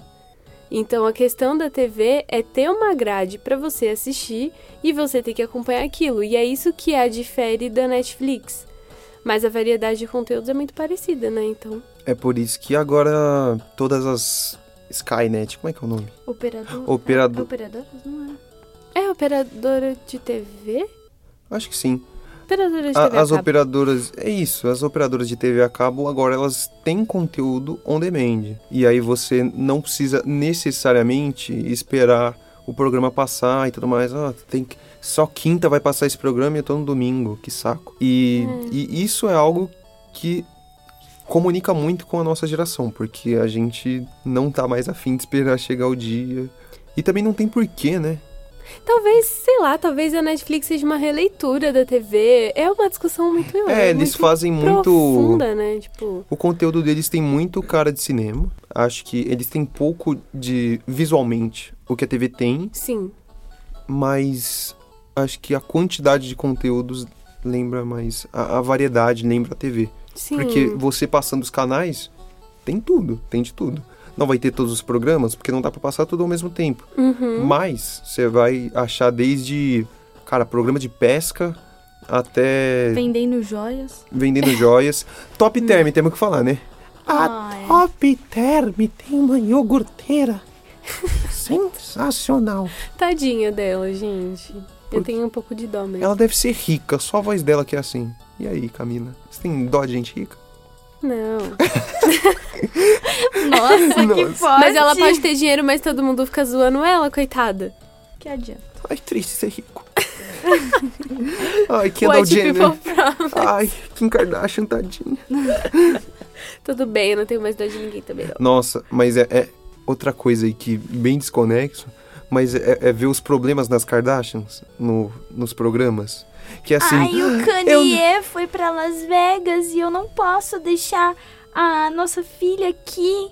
Mas eu tenho que escolher entre ir pra Las Vegas ou ir pra não sei o que, em outro lugar. Eu não tenho roupa pra usar hoje. Todas as roupas do meu guarda-roupa eu já usei. Eu só uso minhas roupas uma vez. gente, eu, eu vi esse tipo Gente! cara. Ah, eu acho que a Kylie Jenner, se eu não me engano, a Kylie Jenner, as outras eu não sei, tem quatro casas. Ai, tadinha Quatro dela. Ai, Casas. gente, eu tenho muita dó. eu não nossa. faço ideia Quem mora lá? do, do que que tem nessas casas. Pra quê? Pra que quatro? Que uma é pra festa, né? É uma de Uma é pra férias. family, uma é pra só levar os boys. Mas olha, se a gente juntar, Verdade. que isso? Dá pra trazer todo mundo da Copa e deixar só nas casas delas. É, é verdade, é, dá pra gente... Seleção de todos to- todos os países É. ficam lá. Vai ser nos. Estados Unidos, né? Uma, não a próxima, a próxima acho que é no Catar. Mas vai ter uma aí nos Estados Unidos? Copa vai ser... Vai ser em vamos pro Catar? 2024. Bora pro Catar? Caraca, queria, viu? Não vou negar. O quê? Queria ir pro Catar? Por quê? Porque, meu, vai ser muito louco essa, essa próxima Copa. Lá é louco. Se você tá gente? dizendo. Tudo bem, né, Gabi? Depois vocês pegam umas imagens. Fechou. Lá é louco. É que eu fico pensando na abertura, sabe? Que é uma mega produção. Aí vai a Cláudia. Leite, o Pitbull Ah. e a. Nossa, Gente. tio. Qual que é o outro? Da... O, o... Cláudia Leite, Pitbull e o quê? Jennifer Lo... Lopes? Nossa. Gente, por que, né? Jennifer Lopes. Ai, que, Que Não, eles funcionam muito horrorosa. bem. Separados. E não numa abertura de Não, Copa. né, né, Não, a e- eles Jennifer não Lopes funcionam nem bem nem separado, separados, amigos. tá? Sinto dizer. O Pitbull nunca fez uma música sozinho. Então ele não É funciona separado. Meu Deus, é verdade. Quem, quem já ouviu uma música só do Pitbull, por favor, manda um e-mail pra gente. Contato pode falar gmail.com que a gente vai E botar essa ele música no sempre programa. fala, né? Tipo, Pitbull, ele sempre Mr. solta... Worldwide! sempre. Muito bom. Ai, muito bom, é verdade. Eu nunca tinha parado pra pensar nisso. Mas to- todo, entre aspas, rapper tem, tem, tem sua fala. Se você parar pra. Analisar. É verdade. É isso, né? É. Não tem Senão a mais. gente a não gente falou vai- das frases icônicas da TV. Haja coração. Haja coração. Corta pra mim. Não, amigos corta, da Rede Corta pra mim, verdade. Corta. Ah. Para, para, para, para, não, para. não. Ó, Bota agora- exclusiva aí, meu filho. Dá agora trabalho que, pra fazer. Agora que vamos fazer, então, um momento de frases, Frases épicas Épicas. da televisão, esse corta pra mim. Gente, Saudades, Marcelo Mas o Faustão de bordão que ele tem é brincadeira, bicho. Então vamos soltar aqui uns bordões clássicos da nossa TV. Os melhores. Os melhores, Os né, maiores. Os mais Bora. incríveis. Vamos na ordem. gente? Vamos lá. Primeiro lugar. Ó, a gente vai fazer assim, ó. Gabi, Camila, eu. Tá, Tá. bom. Vocês vão ter que imitar, não é pra falar. Tá bom. Ixi. Vamos lá, em primeiro lugar, o grande Galvão Bueno. Haja coração. Segundo, o nosso querido Marcelo Rezende com Corta Pra Mim. O Galvão Bueno, ele também fala... Ele tem... Amigos da Rede Globo. Tem esse, né? É verdade. Que é o Faustão, tanto do pessoal quanto do profissional. Essa fera aí se vira nos 30, reclames do Plim Plim. Quem É, sabe faz ao vivo. Quem sabe faz ao vivo. Quem sabe faz ao vivo. Acorda, menina! fera Dona aí. Maria Braga também. Acorda, menina. Cara, Serginho Groisman tem bordão? Fala, garoto. Eu nunca Eu ouvi isso não na minha conheço vida. também. nem assisto. Quem quer dinheiro? Silvio Santos, cara. Aviãozinho, Oi. Maoi. Beijinho, beijinho. Tchau, tchau. Tem até um funk assim. Olá, tudo bem? Tem Nossa, cara, é né? verdade. Põe da tela. Boa noite e boa sorte. Comandante Abilton, me dá imagens. Põe na tela. Isso é uma vergonha. Tem o Boris Malandro, me recuso a, imitar. Glu, glu, yeah, yeah. Pegadinha do loucura, malandro. loucura, loucura. A gente, a gente não Tem falou um de lata ok. velha. A gente tem que falar de lata Ok, velha. Pelo amor de Deus, cara. Loucura, loucura, loucura. gente. Eu não conheço esse. É da Sabrina. Sabrina Oi, amiguinhas. Oi. Oi, amiguinhas. Ai, que Nossa, é linda, e, o, gente. e o Pedro Bial na, na, na- Como é que é o nome? Alô, Terezinha. no Big Brother, fazendo poesia. Quem aguenta aquele cara? Pelo amor de Deus. Chacrinha com Vamos- Alô, Terezinha. Vamos dar uma espiadinha? Vamos dar uma Ah. espiadinha. Beijo do gordo. Beijo do gordo. Boa noite. É isso aí, acabou. aí a gente pode falar o quê? De lata velha. Programa Luciano Huck. Não, Luci... o A gente já caldeirão, falou. né? Ó, ele é um caldeirão monstro. do Vamos grupo. começar que ele é um monstro. Ele estragou Enrolados. É, Ele estragou o Fusca de muita gente. Tá? pesado. E a casa? Porque aí você tem que dançar single ladies. Você, um, um, um- um cara do Sergipe, lá, que, que, mano, tem o seu trabalho, pá, vive sua rotina. Você saiu, mano, do fundo do. Mano, muito longe de, do Rio de Janeiro. Vem pra São Paulo, o cara te obriga a dançar single ladies, transforma seu Fusca numa aberração roxa. E, gente, vocês viram que, teve isso, um. Tá cara? rolando um meme agora de um menininho, né? Ai, eu vi. Que é do, do Iron Man. Que tá lá o Iron Man lá, ajoelhado, aí ele. Ah, meu Deus, é o Iron Man, né? Aí ele abre a. Ai, meu Deus. Capacete. Ele abre o capacete do Iron Man, Luciano Huck. Ai, eu vi. O menino ficou o quê? Frustrado. É um Kinder Ovo sem É que surpresa, tava né? esperando o Robert Downey. Robert. Robert. Robert O Robinho, Robinho Jr. Júnior, Robinho Júnior, Robson O Júnior. Da- Downer, Downer, gente, eu não sei. Robert Downey Jr. É Robert o cara, Downs? o ator, entendeu, gente? Robert Downey Jr. O Júnior. É, esse mesmo. É esse mesmo. E aí vê o quê? O Luciano Huck, né? É, tudo bem. Estragou a vida do garoto. Estragou. Também, ó, programa do Gugu, en- entrevistando Suzane von Richthofen. Gente, ó, TV e suas TV, TV bizarrices, brasileira né? é é bizarra e Linda, ponto, mas... ponto, ponto. TV é bizarra. Ela é incrivelmente bizarra. Porque o que ela é. Melhor definição. Porque ela tem de bom e é bizarro, mas é bom ao mesmo tempo. E você não quer tirar do canal que tá passando a coisa que você sabe que é bizarro, entendeu? É, você até- gosta de assistir At- aquilo. Mano, Dança dos Famosos é a coisa mais vergonha da história, cara. Você gosta de. É, tá aí. A gente gosta de ver os outros passando vergonha. Não, mas eu... eu- Ídolos, tem gente que vai lá só zoar, assim, não ia cantar. Gente, eu amava eu amava ídolos. assistir isso. É, porque, tipo, The X Factor, The X Factor não, The Voice. The Voice, as pessoas selecionadas, elas sabem cantar. Então, do Ídolos era muito bom, porque iam umas pessoas, tipo... Nossa, ídolos era... Não que não Eu ia gente que não você. saiba, mas. Sol. Gente, Gente, que Gente, coisa horrorosa. esqueci a letra, esqueci a letra. Que co- Pesquisa isso aí. É muito, Muito bom. bom. Ó, e falando em The Voice aí, tem que falar. O Thiago Leifert, no Globo Esporte, ele, basic... ele tinha revolucionado a linguagem do, Esportiva. do, do programa esportivo.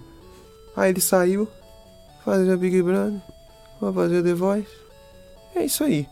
Ele se recusa a voltar pro Globo Esporte porque ele disse que ele fazia tudo. Eu acho que provavelmente deve ser verdade, porque o programa mudou inteiramente depois que ele entrou, mas saudades Thiago Life. Saudade do Thiago Live. Saudade. Cara, Thiago Life. futebol era engraçado, cara, não, É verdade, Não era- ele é legal. não era aquela coisa... Maçante. É, chata. sempre aquela entrevista igual, jogador, três pontos, ah, ah. ele zoava tudo, cara.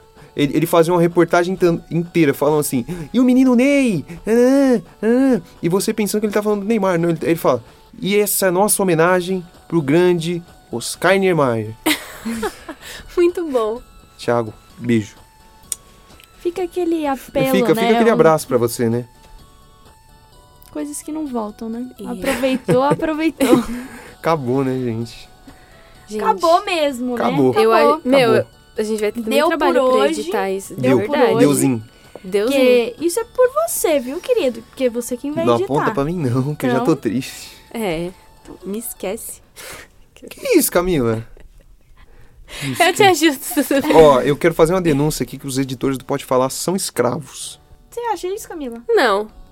É óbvio, né? vamos Vocês mudar vêm de aqui, assunto, vocês vêm gente. aqui, vem aqui vai toda bonita. encerrar o programa. Acabando, É, mais acabou, um né? Acabou, né, episódio. gente? É, deixa eu vir aqui toda bonita e falar duas horas de palavra e o safado ali que edita.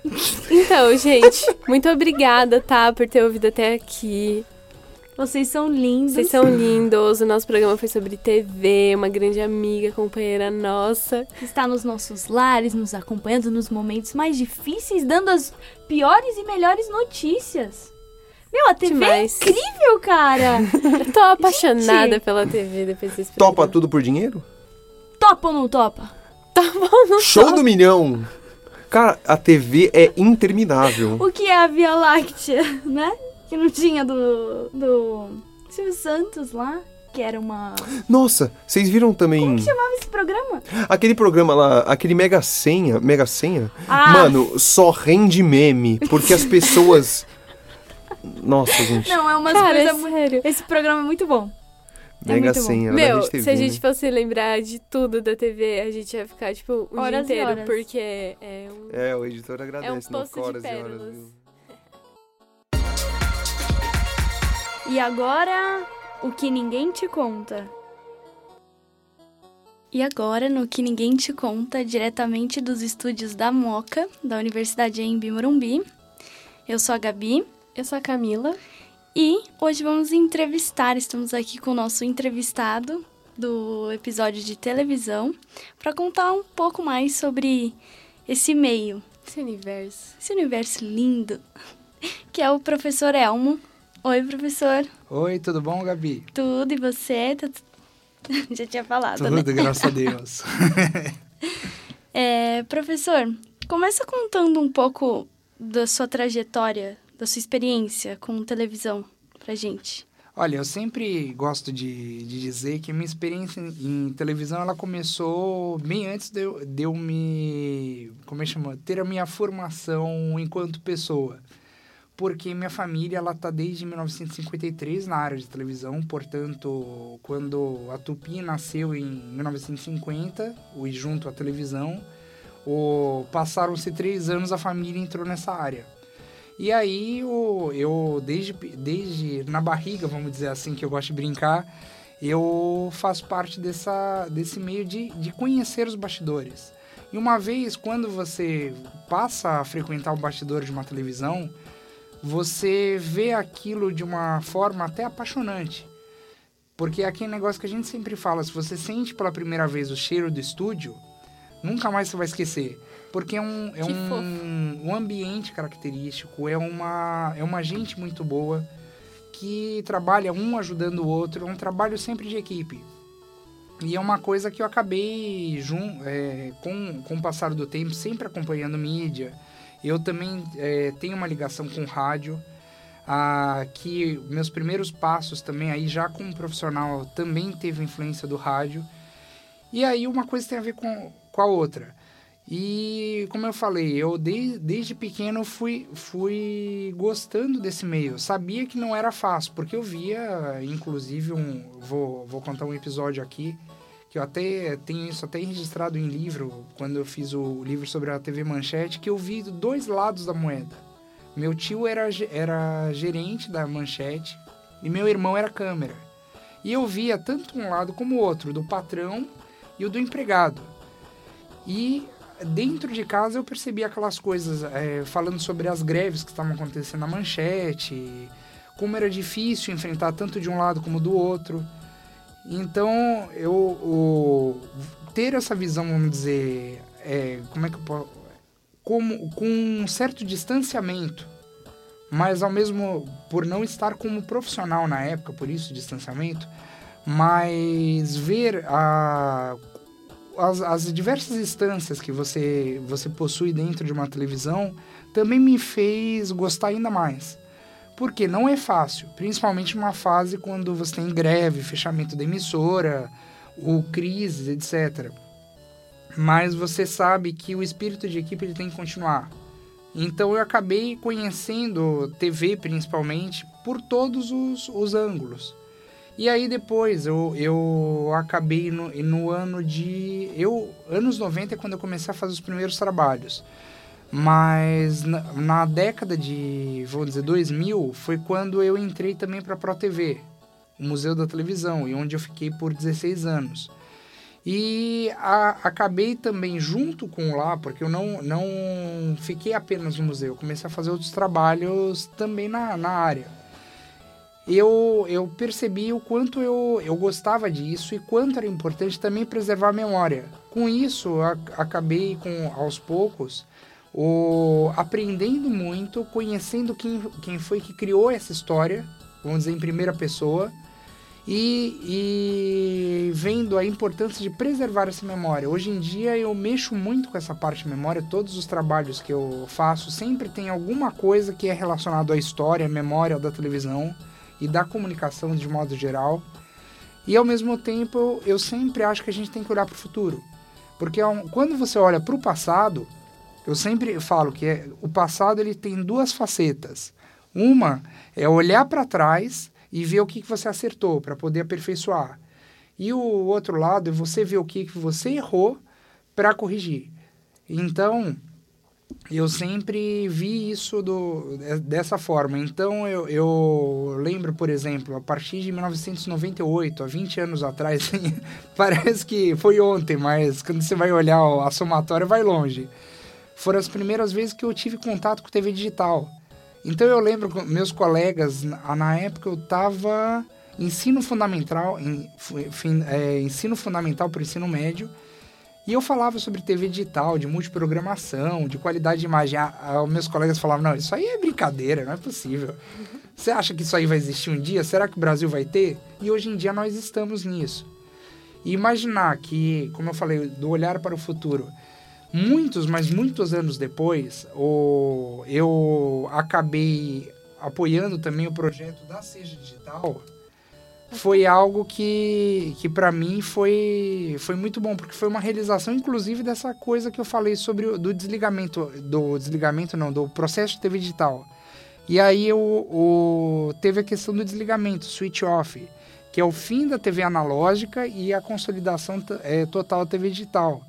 Então, vamos dizer, eu saí daquele cara que ia nas feiras, nos eventos, que, se, que ia atrás dessas novas tendências para acabar fazendo parte do processo.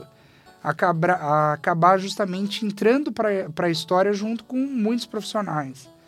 E a gente não percebe isso, mas, mas muitas vezes você faz parte da história, que ela acontece a cada dia, e quando, e quando o tempo passa é que você se dá conta. Alguns até não se dão conta. Eu lembro de muitos pioneiros que da televisão que chegavam e falavam: nossa, realmente eu fiz parte desse momento, só que eu não lembrava, ou se não falava, poxa, não imaginava a importância que ele teve. Porque são processos. Vocês, por exemplo, que, que hoje estudam, estão num processo. A televisão que vocês vão pegar não é a mesma televisão de quando eu peguei quando estudei na Embi Morumbi.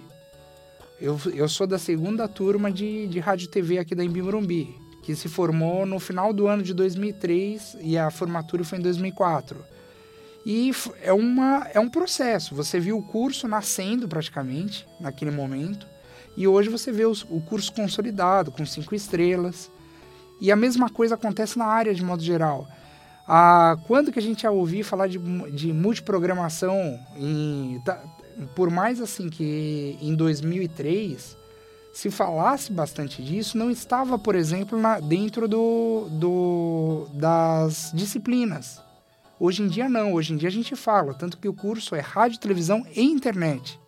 Falar sobre as novas mídias é também fazer um reflexo sobre essa modificação.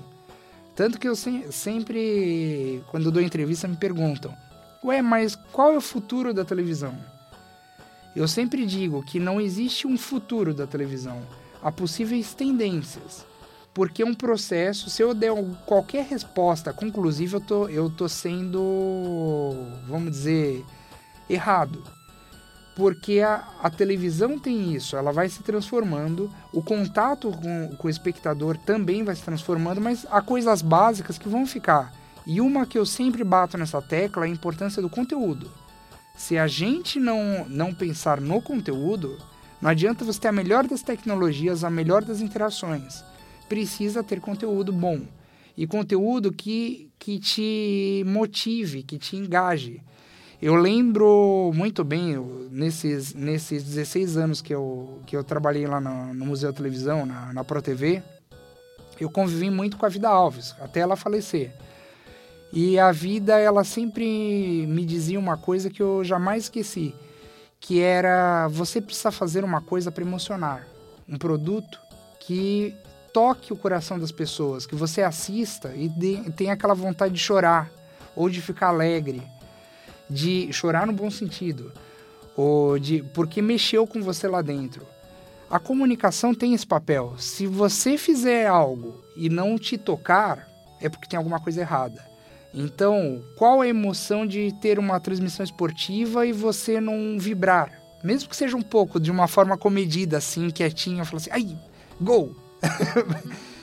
Ou tem outros que berram. Às vezes você tá em casa, você tá ouvindo o vizinho berrando do outro lado fala, nossa, isso tudo por causa de um gol? Foi por causa de um gol. Motiva, atrai. É isso, a, a função de quem faz comunicação é, de certa forma, fortalecer o papel que a alma precisa ter. De você ter, assim, um, um desenvolvimento. E, ao mesmo tempo, tocar as outras pessoas, ter a experiência coletiva de comover as pessoas, de, de educar, de informar. É pena que, às vezes, por questões comerciais, muitas dessas ideias, da teoria para a prática, elas se perdem. Mas você sempre, mesmo que seja a menor forma possível, você tem que tocá-las para frente. A gente vê, por exemplo, o caso de Roquete Pinto. Roquete Pinto ele era um idealista, mas do ponto de vista de empresário, lá atrás ele inclusive pensou também em televisão. Ele acabou quase que, que quebrando as pernas porque ele não conseguiu se manter no, com a Rádio Sociedade do Rio de Janeiro com ela de pé. Porque ele achava que era demais você ter comerciais numa rádio você estaria desvirtuando a informação, a cultura, o entretenimento é, por motivos comerciais. Só que a gente sempre tem que pensar esse negócio. Se não dá para ser é, sem essa ideia comercial, mesmo numa televisão educativa, por meio de apoio cultural, sempre pense na qualidade da mensagem que você vai colocar, a qualidade do conteúdo. Porque alguma coisa tem que passar. Não adianta você só pensar, eu sempre digo que o dinheiro ele é consequência, o comercial ele vem como consequência de um bom trabalho. Então, as causas têm que ser bem defendidas. E, ou às vezes, por exemplo, um, um caso, você já assistiu Escolinha do Professor Raimundo? Pelo menos essa, ou no Viva ou na nova versão, é um dos maiores programas educativos que nós temos. Porque você bota humor e entretenimento, só que em cada brincadeira, isso foi uma, uma das ideias, não só do Chico Anísio, como de outros que fizeram antes a, a escolinha, de colocar sempre uma informação, você vai educando. Parece uma coisa besta, aí chega assim, ah, um trocadilho com o nome de alguém. Só que com o tempo você vai ver que você aprendeu com a escolinha. E assim como vários outros programas. Incrível. o que você diria para uma pessoa que quer entrar no meio da TV hoje e quer trabalhar com isso? Primeira coisa, não é fácil, mas não é impossível. Ou você tem que correr atrás. Vão ter desafios, vão te dizer não várias vezes? Vão. Minha mãe sempre fala que o não é uma certeza que a gente sempre vai ter. Mas é de não em não que uma hora você vai chegar no sim. Então, corra atrás, comece a mostrar o seu trabalho. Então, por meio, vamos dizer, de YouTube, você criar um canal seu para criar um portfólio nesse canal, um site gratuito também para demonstrar o que você está fazendo, seja em rádio, seja em televisão. Você precisa demonstrar. E hoje em dia as empresas estão olhando o, o entorno, não apenas o, o, o currículo. Então, mostre proatividade, mostre que você conhece aquilo onde você. Porque, de certa forma, quando você vai procurar uma vaga, sempre tem aquele olhar do tipo: hum, eu gosto disso. Eu acho que, eu- que eu posso ter uma chance ali. Ou não vá também no escuro. Claro que muitas vezes, na necessidade, você procura o caminho que der. Mas sempre é bom você ter um direcionamento e mostrar que você tem uma empatia com aquilo que você está correndo atrás. Então, que não é fácil, não. Nós estamos enfrentando momentos bem complicados, não só no, no país, como na área também. E falar, ah, mas não tem chance, é só o, a questão do quem indica. O que indica, que a gente chama de network, que seria a forma mais correta, existe. E eu não vejo de todo mal isso.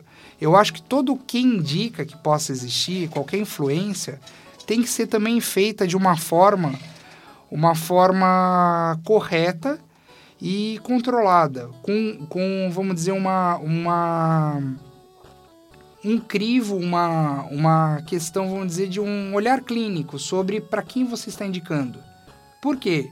Se você sabe que a pessoa trabalha bem, ou às vezes até mesmo na sala de aula você vê que a pessoa é motivada, que o. Porque querendo ou não, a maioria dos professores que nós temos de comunicação também estão na área. Então é, é muito comum o aluno chegar e falar: Ah, mas tem uma vaga, você pode me indicar para alguma coisa? Só que assim, tem o currículo e tenha também essa questão. Seja você, não tente passar por outro numa entrevista de emprego. Não vai adiantar. Porque depois vo- você quebra as pernas lá na frente e fala assim: ixi, agora ele está impedindo uma coisa que eu falei na entrevista e não era real. Então precisa disso. O, e tem essa questão que eu falei: você ter um olhar de chegar a falar assim: ó, eu estou indicando uma outra pessoa, só que essa pessoa ela trabalha bem naquilo. Eu não vou indicar também uma pessoa que eu vejo que não tem aptidão, não tem habilidade. Claro que quando você está no caso de estágio, isso é um pouco diferente. Por quê? Você tem alguns elementos, alguma, como eu disse, por exemplo, proatividade, interesse, etc., que vão ser um diferencial. Mas você está começando. Então também não posso falar assim, ah, eu vou indicar porque eu sei exatamente que a pessoa sabe fazer isso. Não, ela não sabe. Ela está começando, ela está na faculdade justamente para ter essa formação, esse apoio. E eu sempre falo que a, a faculdade ela tem que ser um ponto de partida. Você, além da faculdade, tem que continuar fazendo outros projetos, projetos muitas vezes pessoais, projetos sociais que também colaboram muito, porque as empresas hoje em dia estão pensando nessa questão da sociabilidade, de o espírito de equipe, coisas que ajudam na sustentabilidade, no, no bem-estar da sociedade. Nossa, quanto dade que eu escrevi, eu falei nessa locução. Mas isso é errado para rádio e para televisão também. Mas vamos lá, e como programa ao vivo, tudo, tudo tem que acontecer e continuar em frente. Mas o, são, são esses fatores que, que levam, mas principalmente essa questão que eu falei, interesse. Você tem que ter interesse pelo que você está procurando. Porque é aquele negócio, não, não, não, uma hora vai vir o sim. E aí tente entre, entender também qual é o diferencial que você tem em relação aos outros. Então, ah, eu gosto mais de música. O, o seu conhecimento musical é melhor do que o seu conhecimento sobre, sobre programas infantis, vamos dizer.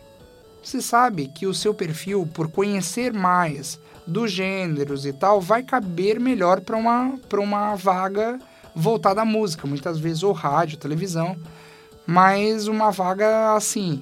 Então, é também um processo de autoconhecimento. Não adianta você concorrer a qualquer vaga. Ou veja se você tem alguma aptidão para aquela vaga que você está indo atrás. E não desista. Porque não é fácil? Não. Se eu, eu, eu falo, não, não dá também falar assim, uma irrealidade de dizer, ah, tá tudo lindo, as mil maravilhas. Não, não está. mas é a diferença, a proatividade que vai te levar para o futuro, para entrar na área definitivamente. Fa- Falando dessa dificuldade, eu acho que cabe, né? Qual a parte mais difícil de trabalhar com televisão? Qual é a parte mais difícil? O ser humano. Porque isso, assim, de modo geral, mas você tem que aprender a trabalhar em equipe, aprender a conhecer as diferenças, a respeitar as pessoas. Porque o ser humano é um bicho complicado. Oh! Complicadíssimo. Estamos aprendendo um pouco disso. E outra coisa que é, é também muito importante e que, que eu digo que mais do que trabalhar com esse ser humano, que trabalhar, vamos dizer, eu estou falando um, um profissional com o outro, é você saber para quem você está falando. Então, lembrar que por trás de uma lente de televisão ou até de um, de um microfone de rádio, existe muita gente ouvindo, ou muita gente vendo, ou vendo, ouvindo e vendo, no caso da- das rádios que tem hoje em dia câmeras no, no estúdio. É importantíssimo você lembrar para quem você está tá com, é, tá se direcionando. Lembrar que existem os, os vários tipos de, de perfis de pessoas, é, dependendo da rádio que você está tá colocando, ou no ar, ou na televisão, se é uma TV comunitária, se é uma televisão com transmissão em rede, uma televisão regional, ou são públicos diferentes, ou até uma TV internacional. Quantos brasileiros lá fora estão com saudade da sua terra aqui? Então, às vezes precisam de uma, de uma voz amiga, que é uma coisa que a voz é a imagem amiga. Então, fala assim, um, um abraço para você que está assistindo aí, que é do Brasil, que está assistindo aí, está com saudade da terra, você que está tá do, do outro lado do mundo. Espero que uma hora você volte para cá, pelo menos para visitar todo mundo, ver o que mudou, etc. Isso faz uma diferença, porque toca lá dentro. Então, pense sempre primeiro no público. Porque se você não lembrar do seu público, não adianta, você vai, vai fazer o seu trabalho para você, não para o resto. E esse resto, que não é o resto, é o todo. É. A gente até comentou, né, nesse episódio de que a televisão ela tem muita característica de ela tá ali, ela é a minha amiga que tá ali em casa, Sim. então mesmo que eu, eu não tô consumindo, não tô prestando atenção no que tá passando, mas eu deixo a TV ligada porque eu quero ter ela aqui comigo, mesmo que eu tô lá lavando a louça, mas ela tá ligada, minha amiga tá aqui comigo. Ela tem que estar ligada, né? E, E- isso é importante, né? e Tá sensível, né? E dependendo também da, das famílias, de tem muito caso também de dela ser a babá eletrônica. Claro que hoje em dia isso modificou bastante, principalmente com as novas mídias. Porque a babá agora ela é, ela é eletrônica no smartphone também, num tablet. Mas a multiplicidade de conteúdos que surgiram é, acabou agregando também para isso.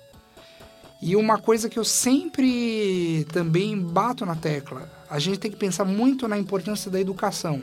E a educação pela televisão também.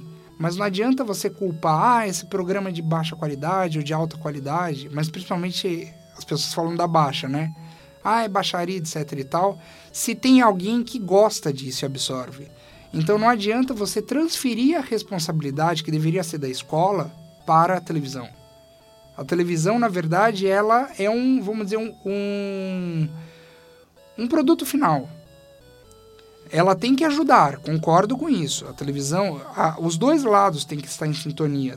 Você ter uma boa valorização da educação e da cultura, e aí também ter uma televisão que pense nisso.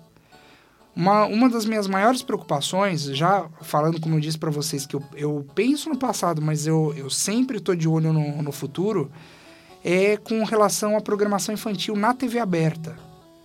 Porque que crianças nós vamos formar no futuro se a gente não pensar nelas agora? O SBT, nesse ponto, a gente tem que tirar o chapéu. Porque de novela em novela eles estão conseguindo.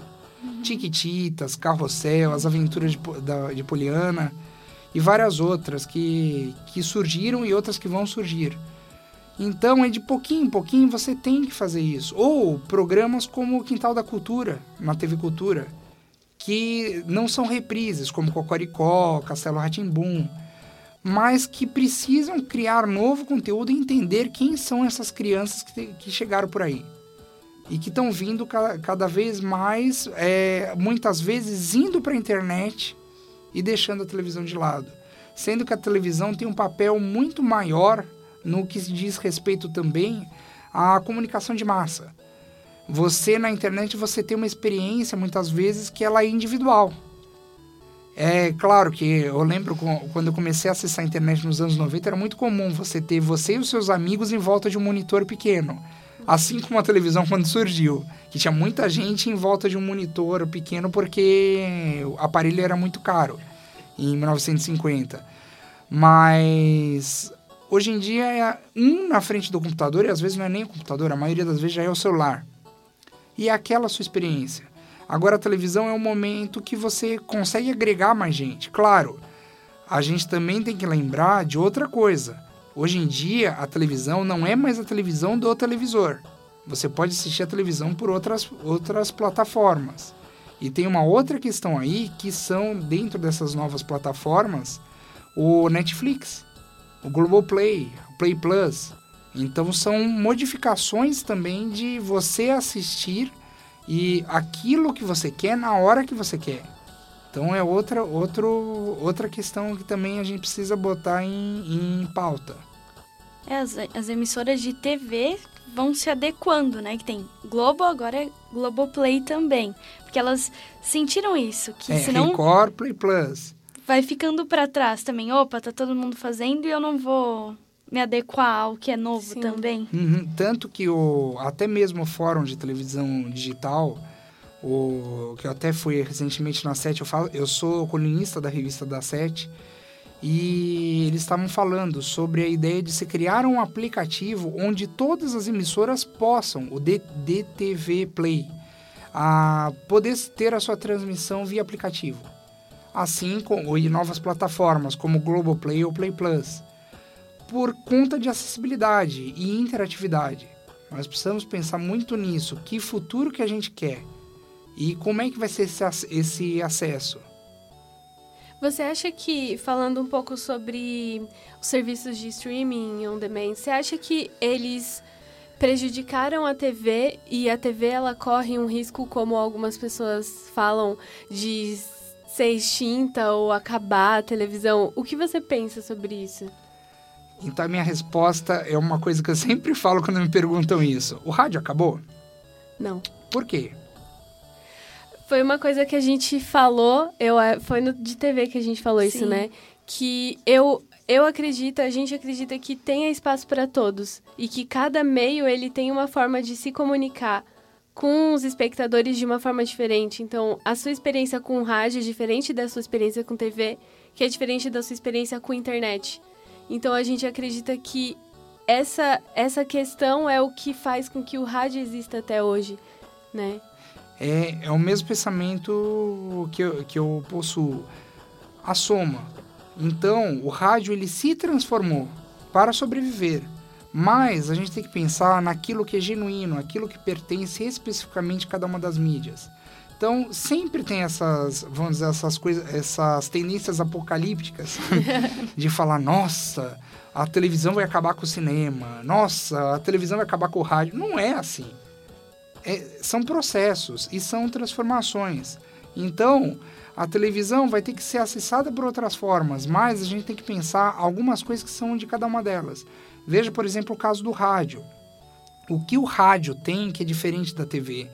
Você tendo só a voz, não, não tirando o caso da, dos estúdios que tem câmeras, mas você tem aquela experiência de imaginar, de sonhar. Ou você está no trânsito, você não pode tirar a sua concentração da direção. Você tem que olhar o trânsito, olhar, ó, senão eu vou bater o carro. Por mais que você tenha uma TV que você está ouvindo, é mais ou menos um rádio, certo? Quando tem aquela televisão no, no, no carro que inclusive muitos dizem que é contra a lei. Isso eu, inclusive, eu preciso estudar um pouquinho mais sobre esse assunto, porque é algo polêmico. Porque senão você vai bater o carro porque você está assistindo TV. Sim. Dizem que o, a TV no carro é apenas para o uso do, dos passageiros. Mas sempre o motorista dá uma, dá uma, uma olhada, né? né? Então, O, o que é genuíno? Então, é aquela questão, por exemplo, você está num, num, num estádio de futebol. Você que te, quer ter a experiência de, de os seus olhos serem os primeiros a, a ver o que está acontecendo ali em loco. Então você tem o rádio. Para que serve o rádio? Por mais que tenha aquele placar gigantesco, painel eletrônico ao lado, onde você vê takes que as emissoras, às vezes até TV corporativa interna dos estádios, estão transmitindo o, os lances, não é a mesma coisa é, de eu olhar lá para o campo e falar: caramba, olha como eu tô vendo aquele jogador, não tem algo que seja um, um intermediário. E aí o rádio serve também de orientação, fora que tem a questão que eu falei da emoção. O rádio, a locução esportiva é muito melhor do que a da televisão. Sim. Que é, é, eu sempre falo assim, ó, é, é, fulano passa para Beltrano e que passa para Ciclano, é gol! Esse, televisão. Agora, rádio. Fulano. É gol! Então é outra emoção. Isso é que precisa ser a televisão entender qual é o papel dela e principalmente ser essa questão de intermediar com, com a internet junto, ou a questão de ser a imagem de uma forma massiva. Lembrar, isso é de televisão, mesmo que ela seja assistida de outras formas, pelo computador, pelo celular, pelo tablet, por uma Smart TV que você consegue ter as duas coisas ao mesmo tempo. Essa experiência ela tem que ser mantida e entender isso é TV, isso é rádio, isso é cinema. Por exemplo, cinema. Você consegue na sala da sua, da sua casa botar, por exemplo, cento e poucas pessoas para assistir um filme pela primeira vez? Não. Não. Você até poderia querer ter isso, mas aquele clima do cinema, o escurinho do cinema, a experiência coletiva de você às vezes ter um dia que você vai comer no shopping para assistir e ir depois para a sala de cinema, isso é dele. Ah, muitas vezes até o conteúdo é, ele é uma alternativa. Então você tem, você tem um, um espaço que muitas vezes nas TVs abertas você não possui. E que o cinema te, te permite isso, até os cineclubes de terem filmes alternativos, etc. Então, são caminhos e cada um com um estilo diferente. Então a televisão vai morrer? Não vai morrer, ela vai se transformar. E ela já está em, em transformação. É, essa, esse quadro de entrevistas a gente sempre. É o que ninguém te conta, né? Então, o que ninguém te conta sobre trabalhar com com determinada área. Então a gente queria saber qual história que te marcou, mais bizarra ou, ou mais emocionante que tenha te marcado trabalhando com TV. Uma história que me marcou. Um dia memorável. Seja ele bom ou ruim. Nossa, são todas histórias. Deixa eu pensar numa. Gente, como elencar uma? Faz top 3, as três melhores. Aí que tem história que pode contar, tem história que não pode contar. Mas. Ah, tem uma, tem uma história que eu, que eu, eu gosto de, de contar, que foi quando eu fui roteirista do Rony Von um tempo, no Todo Seu. E essa história para mim até me arrepia quando eu lembro aconteceu uma coisa, vamos dizer, surreal.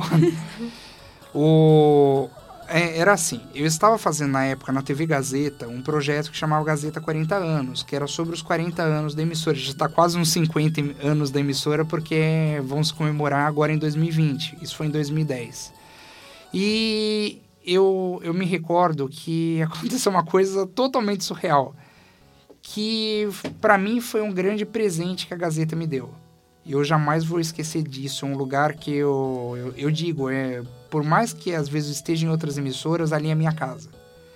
Porque pelo carinho das pessoas que estão lá, por toda a trajetória que eu, que eu tive lá dentro da, da Fundação Casper Liber, não só a TV Gazeta, mas aconteceu uma surpresa que foi assim, eu, eu estava nessa época como pessoa jurídica de é, fazendo esse projeto atrelado ao jornalismo, que era o Gazeta 40 anos, com documentário. Junto eu ia lançar o livro da TV Gazeta. O livro ele foi lançado no dia 25 de janeiro de 2010, que 25 de janeiro, além de aniversário de São Paulo, a Gazeta foi inaugurada nesse dia em 1970. E aí aconteceu uma coisa muito surpreendente para mim, porque eu ah, tinha os dias certos do final do contrato. E eu imaginava que o, tinham falado a possibilidade de eu entrar como roteirista do Rony. Eles falaram, não, Elmo, você tem perfil, eu cheguei a fazer entrevista, fazer tudo isso. Porque, claro, é, é necessária a entrevista. Mesmo quando tem a indicação. Você precisa saber com quem você está lidando. E se a pessoa passa por, por, pelas etapas, né? E aconteceu uma coisa muito maluca naquele dia, que foi o seguinte eu tava nessa espera. Quando que vai começar? Será que vai, deu certo? Será que não deu certo? A vaga de eu continuar na Gazeta, eu já tava gostando muito. Eu, eu comecei a fazer esse projeto do Gazeta 40 anos. Primeiro livro, depois do projeto, quando eu fui chamado, de 2008, 2009 até 2010. Então foi bastante tempo convivendo com todo mundo. E, inclusive, aconteceu uma coisa muito interessante, que foi, foi a questão das pessoas não conheciam a própria história da emissora. Os, os funcionários. Algumas coisas, por exemplo, a transmissão, a, a transmissão em cores na Argentina, que inclusive quem, quem liderou isso foi o Luiz Frankfort, meu tio. Ah, achavam assim, não, isso aí é folclore. Imagina que a TV colorida da Argentina foi inaugurada pelos brasileiros. E aí eu começava a mostrar com fotos, com documentos, falando, gente, eu comecei a ver o orgulho dos funcionários. E aí, o que aconteceu? Terminou esse projeto que ia terminar no dia do 25 de janeiro com o lançamento do livro e a transmissão do, do, do documentário no ar. Nós fizemos boletins no Jornal da Gazeta, contando trechinhos, depois teve o documentário maior. E eles falaram, Elmo, tem que ver, o, a gente tem que ir aqui, passar pela RH, você já fez todo esse processo, papai, e me enrolando, me enrolando, e eu naquela aflição, porque eu, eu sempre gostei muito do Rony Von e acompanhava sempre o programa dele. Sempre o admirei, é uma pessoa formidável de se trabalhar. Eu falo, foi um dos meus melhores chefes. Pelo respeito, é, quando você cria um roteiro o, e, os, e o apresentador lê, você fica muito feliz. Quando o apresentador não lê e começa a jogar fora e, e botar as coisas dele, você fica meio frustrado. Tem isso, é normal. Mas quando você vê um apresentador que não só lê o seu roteiro, como acrescenta e, e acrescenta com informações importantíssimas, relevantes, é um prêmio. E o, o Rony é uma pessoa incrível. Inclusive, quem é diretor, diretor do programa atualmente, o Eustáquio Rocha, foi meu colega aqui na Embi Morumbi também. O Eustáquio é um cara também que ele ama o que faz. E eu tenho muito orgulho de ter trabalhado com ele. E ver o Eustáquio, a- ele era de um período, depois do outro, a gente chegou a ter poucas aulas juntas, juntos os dois. E eh, foi muito legal reencontrá-lo depois. Mas voltando ao caso do, desse dia do 25 de janeiro, a- o lançamento do livro foi no Teatro Gazeta, no Saguão. Abarrotado de gente, profissionais, fãs da Gazeta, porque tem, tem gente que fala assim, ah, a Gazeta tem, tem pouca audiência, mas pouca audiência não é pouca, não. Você não pode compará-la com uma Globo. Mas quando fala traço, não é traço. Você tem muitas vezes milhares de pessoas ali. Ou um, dois, três pontos. É muita gente. É porque você não consegue precisar, por isso você joga tudo para números. Você não consegue precisar um a um quando você vai divulgar os números, né? Então você bota, ah, é um ponto, dois pontos de audiência e tal. E aí eu sei que tinha muita gente, estava abarrotado aquilo, profissionais que começaram na, na Gazeta. Gente, vocês sabiam, por exemplo, que lá surgiu Faustão, Mariana Godoy, Galvão Bueno e vários outros nomes surgiram ali na, na emissora. E aí ficou nessa coisa, vai não vai. Aí eles falaram, Elmo, o, vai ter um link ao vivo e o, você vai falar um pouco sobre o livro. Aí foi, estava no ar a Marinês, Marinês Rodrigues. A Marinês ela é superintendente de programação da TV Gazeta. E ela falou e depois passou para mim o, o link, né? O, se eu não me engano, acho que foi o Fábio Ga, Gabra, Gra, Gabras. Eu nunca consegui falar. Desculpa, Fábio. Ah, nunca consegui falar o sobrenome dele certo. Eu acho que é Gabras, que é repórter da, da Gazeta. E ele chegou e falou: agora o Rony, fala com o Elmo. Elmo, conta um pouco do livro, não sei o que e tal. E aí, o, o, depois disso, ele, ele virou, eu lembro até hoje, porque tinha um retorno, né? Que é aquele televisor para você ver o que tá rolando no estúdio. Aí ele falou, gente, vocês que estão aí assistindo, eu gostaria de fa falar que eu tenho uma surpresa. Aí ele falou, tcharam! A partir de hoje, o Elmo é o nosso novo roteirista. Eu fui contratado, vamos dizer, de certa forma, no ar. Meu Deus! Então, claro que aí tem a, as, as questões burocráticas. Oficialmente, eu comecei no dia primeiro, que era justamente quando eu achei que vinha a resposta. mas, mas o anúncio da contratação ela foi no dia 25 de janeiro de 2010. E foram um período muito feliz que eu, que eu tive na Gazeta aprendi muito e me serviu de base, inclusive, para outras experiências. Outra que foi logo que eu saí de lá, a, eu fui fazer a, a, exposição 60 anos da telenovela com a Globo, Globo e, e o museu.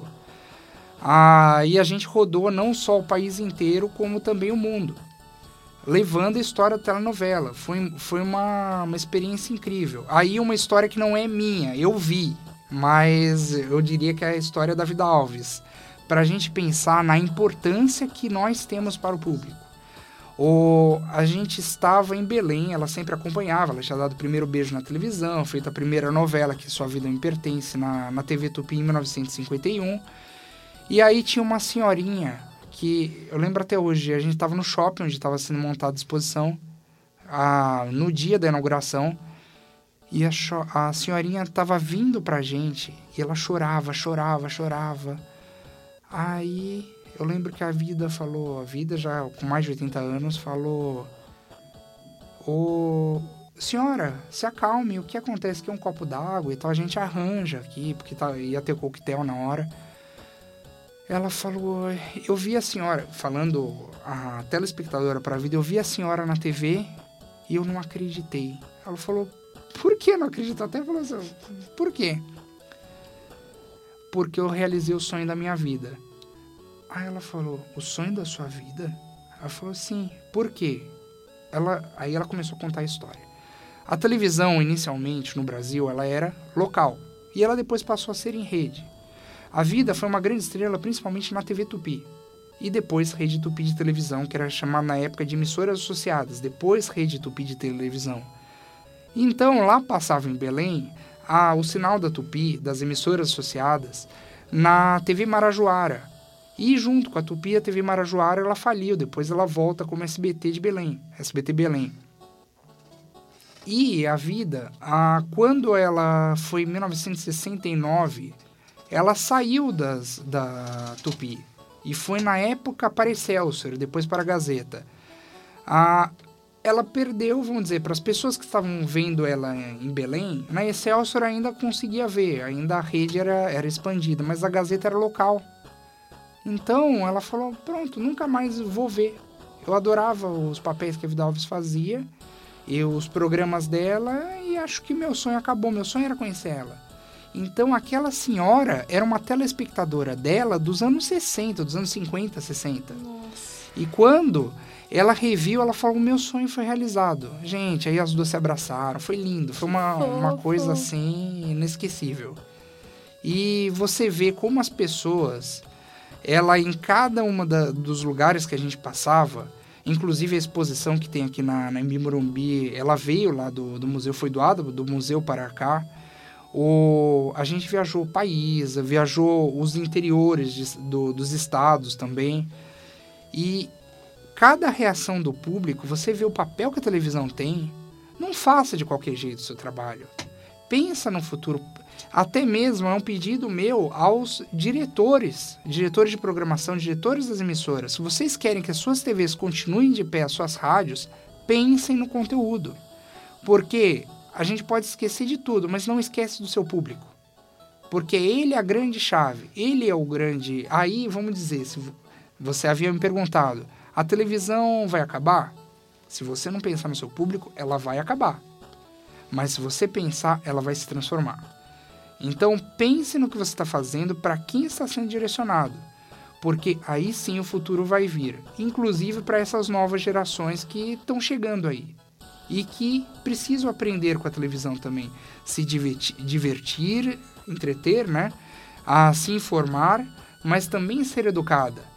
Precisa ser um instrumento. Pode dizer, ah, mas isso aí é muito, muito romantizado, muito, muito teorizado. Pode até, que, pode até ser que seja, mas tem que ter um pouco.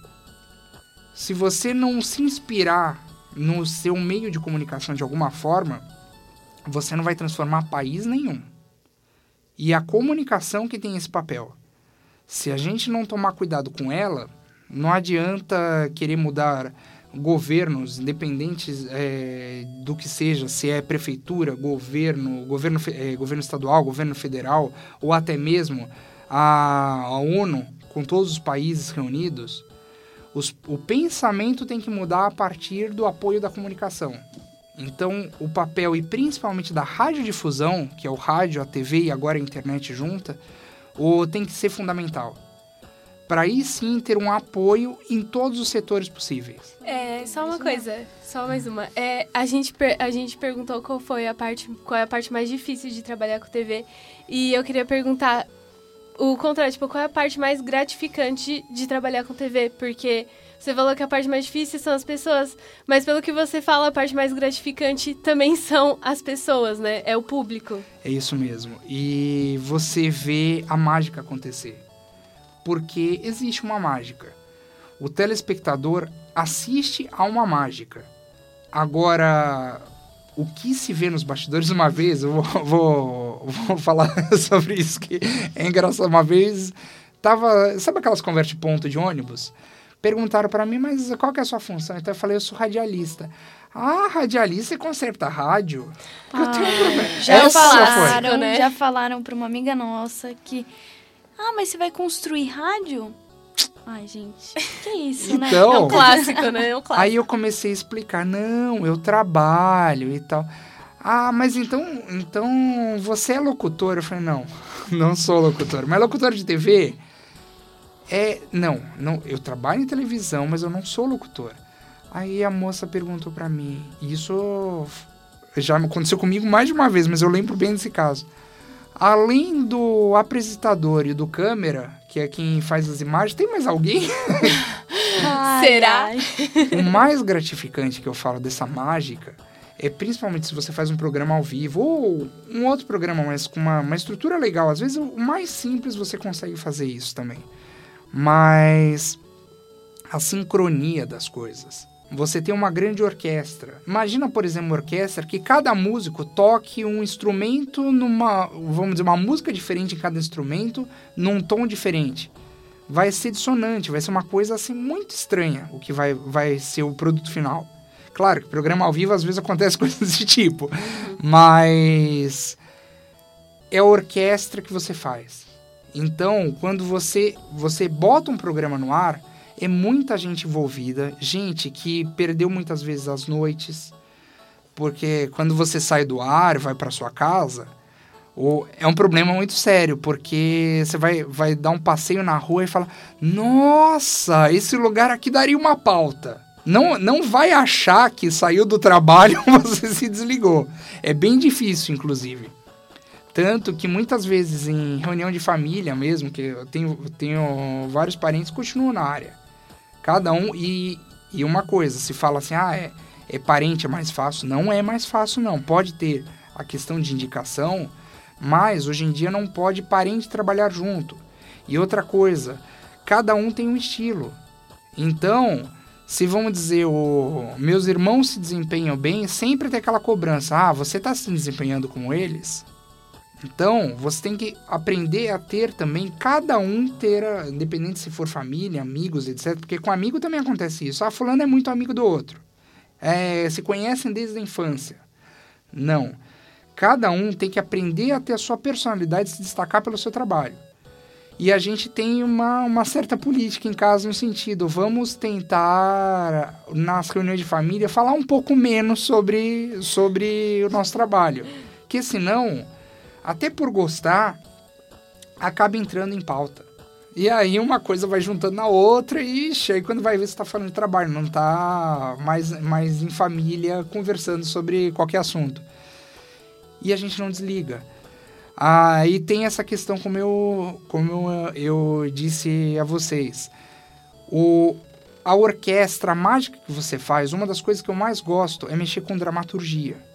Porque também, às vezes, é mais fácil você educar ou contar uma boa história pela dramaturgia e aí você educar um povo do que passar pelo jornalismo. O jornalismo tem uma função vital, mas as melhores reportagens são, também são grandes histórias contadas. Você tem que ser um grande contador de história, independente se é rádio, televisão ou até mesmo um livro, um jornal. Conte bem uma história, que aí você consegue passar a mensagem e inspirar pessoas. Se você, se você inspirou que seja um telespectador, um ouvinte, a sua vida mudou. Ou para uma história, posso contar mais um aqui? então vamos lá.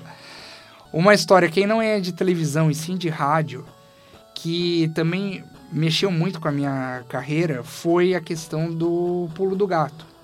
O pulo do gato, vocês já, já ouviram alguma vez com o José Paulo de Andrade na, na Rádio Bandeirantes? Falar. Primeiro eu tinha muito medo do gato, porque assim, a música do pulo do gato é o pulo do gato. Aí eu falei, miau! Sempre tinha aquele gato. e ele tá há décadas no ar, tá há quase 50 anos, com o programa Pulo do Gato, Zé Paulo de Andrade. E aí, independente da, de toda essa influência, de ter passado pelos bastidores, ou de televisão, de conhecer desde pequeno, eu descobri que eu queria seguir para essa área especificamente de rádio e televisão por conta do pulo do gato. Tanto que eu digo ao, ao Zé Paulo, eu sou, a gente de vez em quando se fala e tal, ah, que ele é um dos meus padrinhos profissionais. E eu lembro até hoje de uma vez que eu, mand... eu tinha mandado um e-mail para ele e ele chegou para mim e falou: Elmo, o tudo é mérito seu, porque você que correu atrás e tal. Eu só dei o um empurrão da forma que eu podia dar porque eu era um ouvinte. E eu ouvia toda vez antes de ir para a escola de manhã o Pulo do Gato.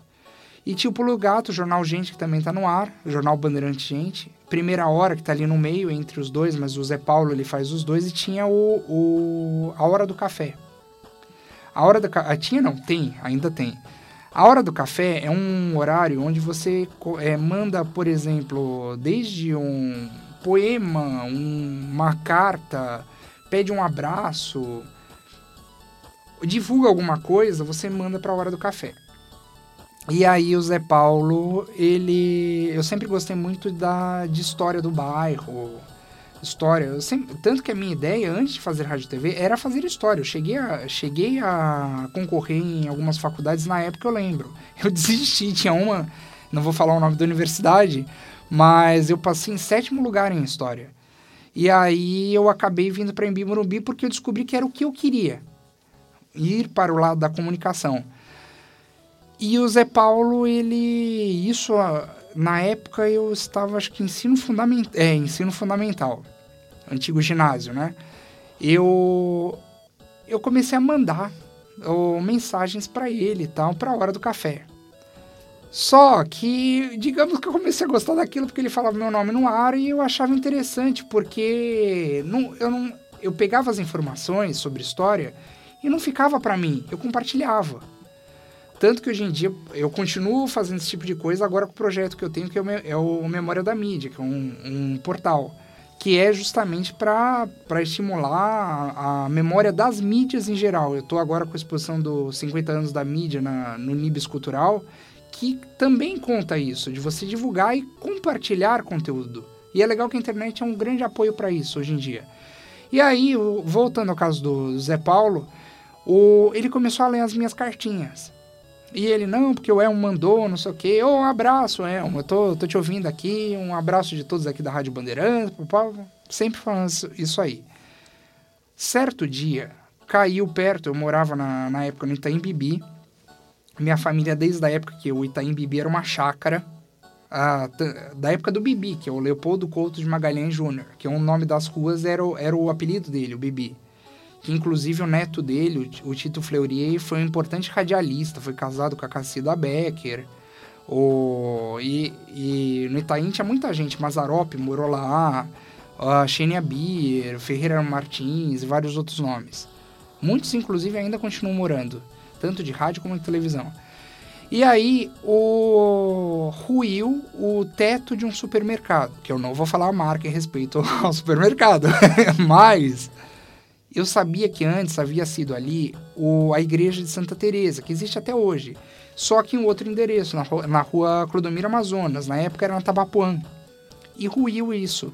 Foi em meados dos anos 90 que aconteceu essa, essa queda do. Felizmente não morreu ninguém, só uma senhora que se acidentou. Mas aí o... aconteceu o seguinte: o... eu comecei a contar a história da igreja. Falando que o lugar onde é o supermercado. E eu via, quando eu ia no supermercado, que tinha umas coisas meio que maquiaram. E o, o, o ambiente mudou, a rede do supermercado mudou, eles fizeram uma faxina, vamos dizer, no visual. Só que eu lembro que quando era marca antiga, tinha infiltração, tinha umas outras coisas. E eu sei que eu, eu olhava aquilo e falei, nossa, isso um dia vai cair. e aí, caiu, né? Só que o supermercado, ele, ele omitiu isso sobre em relação às, a, O que aconteceu? o que aconteceu, etc. Ah, no final das contas, o, o teto ruiu e as, e as famílias entraram em, em, em cima, em- tentando processar por conta do que aconteceu. Deu muita sorte que, assim, alguns não ficaram feridos porque duas gôndolas, as principais, elas, que eram fileiras de gôndolas, né? As duas fileiras, elas se convergiram, então elas, elas caíram para o centro e as pessoas ficaram, vamos dizer, isoladas embaixo delas, como se elas tivessem criado um telhado, né? E falaram, não, porque não tinha é, má qualidade, papá, tentaram dar uma desculpa. Só que eu fui contar isso. E aí a pior coisa quando você mexe com comunicação é a apuração. É a melhor coisa para um comunicador, você apurar. No final das contas, a, eu, o Zé Paulo falou sobre isso, sobre história. A própria Rádio, Rádio Bandeirantes foi apurar o fato. Com isso, foi parar na TV Bandeirantes, a TV Bandeirantes, a Globo percebeu também, foi parar na Globo. Imagina, uma carta de um ouvinte. Nossa. Um molequinho, eu tinha o que? Acho que era 13, 14 anos por aí. E aí eu sei que ele ele deu esse problema. Só que deram um jeito de abafar a história. Pagaram a moça lá e abafaram a história. Só que sabe que aquela coisa do comunicador, você sempre tá de olho. Você precisa ser curioso. Isso é uma coisa que eu sempre falo. Ter interesse, mas também curiosidade. Isso é bom. Um olhar pro, pro seu entorno. Ficar olhando pro, pro próprio umbigo. Sempre ficar olhando o que está acontecendo. Eu passei no lugar onde estava o supermercado. E existia um açougue no fundo do lugar e, digamos que uma segunda parede. Uma, uma parede principal e um vão para a segunda parede, onde tinha um açougue. Eles começaram a quebrar as coisas para reformar, meio que apagar de certa forma as provas ma- e, e utilizar para outras finalidades comerciais. E aconteceu o seguinte: começaram a quebrar e atrás, na parede de trás que estava escondida, tinha toda a parte dese do desenho do altar da igreja, da igreja de Santa Teresa, o altar original. Aí, Zé Paulo, eu vi um altar, não sei o quê. Pronto, reacendeu toda a coisa. Eu dei um furo de reportagem, não tinha nem 15 anos. Ah, e um ouvinte com um horário que você fala assim, a hora do café, isso aí não vai dar em nada. Desde então, sempre que eu tenho algum evento, alguma coisa, eu sempre mando pro, pro Zé Paulo. E aí, ainda aconteceu uma outra coisa. Eu comecei a, a gostar de outro, outro negócio. Comecei a criar minhas pautinhas. Então, assim, era dia do verde, eu mandava a história do dia do verde. Ele lia a história do dia do verde. Ah, hoje é dia da Isso tudo independência. você com uns 15 anos. Por aí.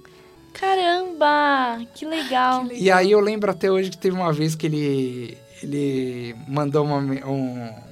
chama, um abraço pelo ar, porque era, era engraçado. Se eu man... tava começando o negócio de e-mail. Se eu mandava um e-mail, ele me respondia pelo ar. O Zé Paulo sempre teve isso. Quase, eu tenho um ou outro e-mail dele guardado, mas a maioria ele sempre respondeu pelo ar.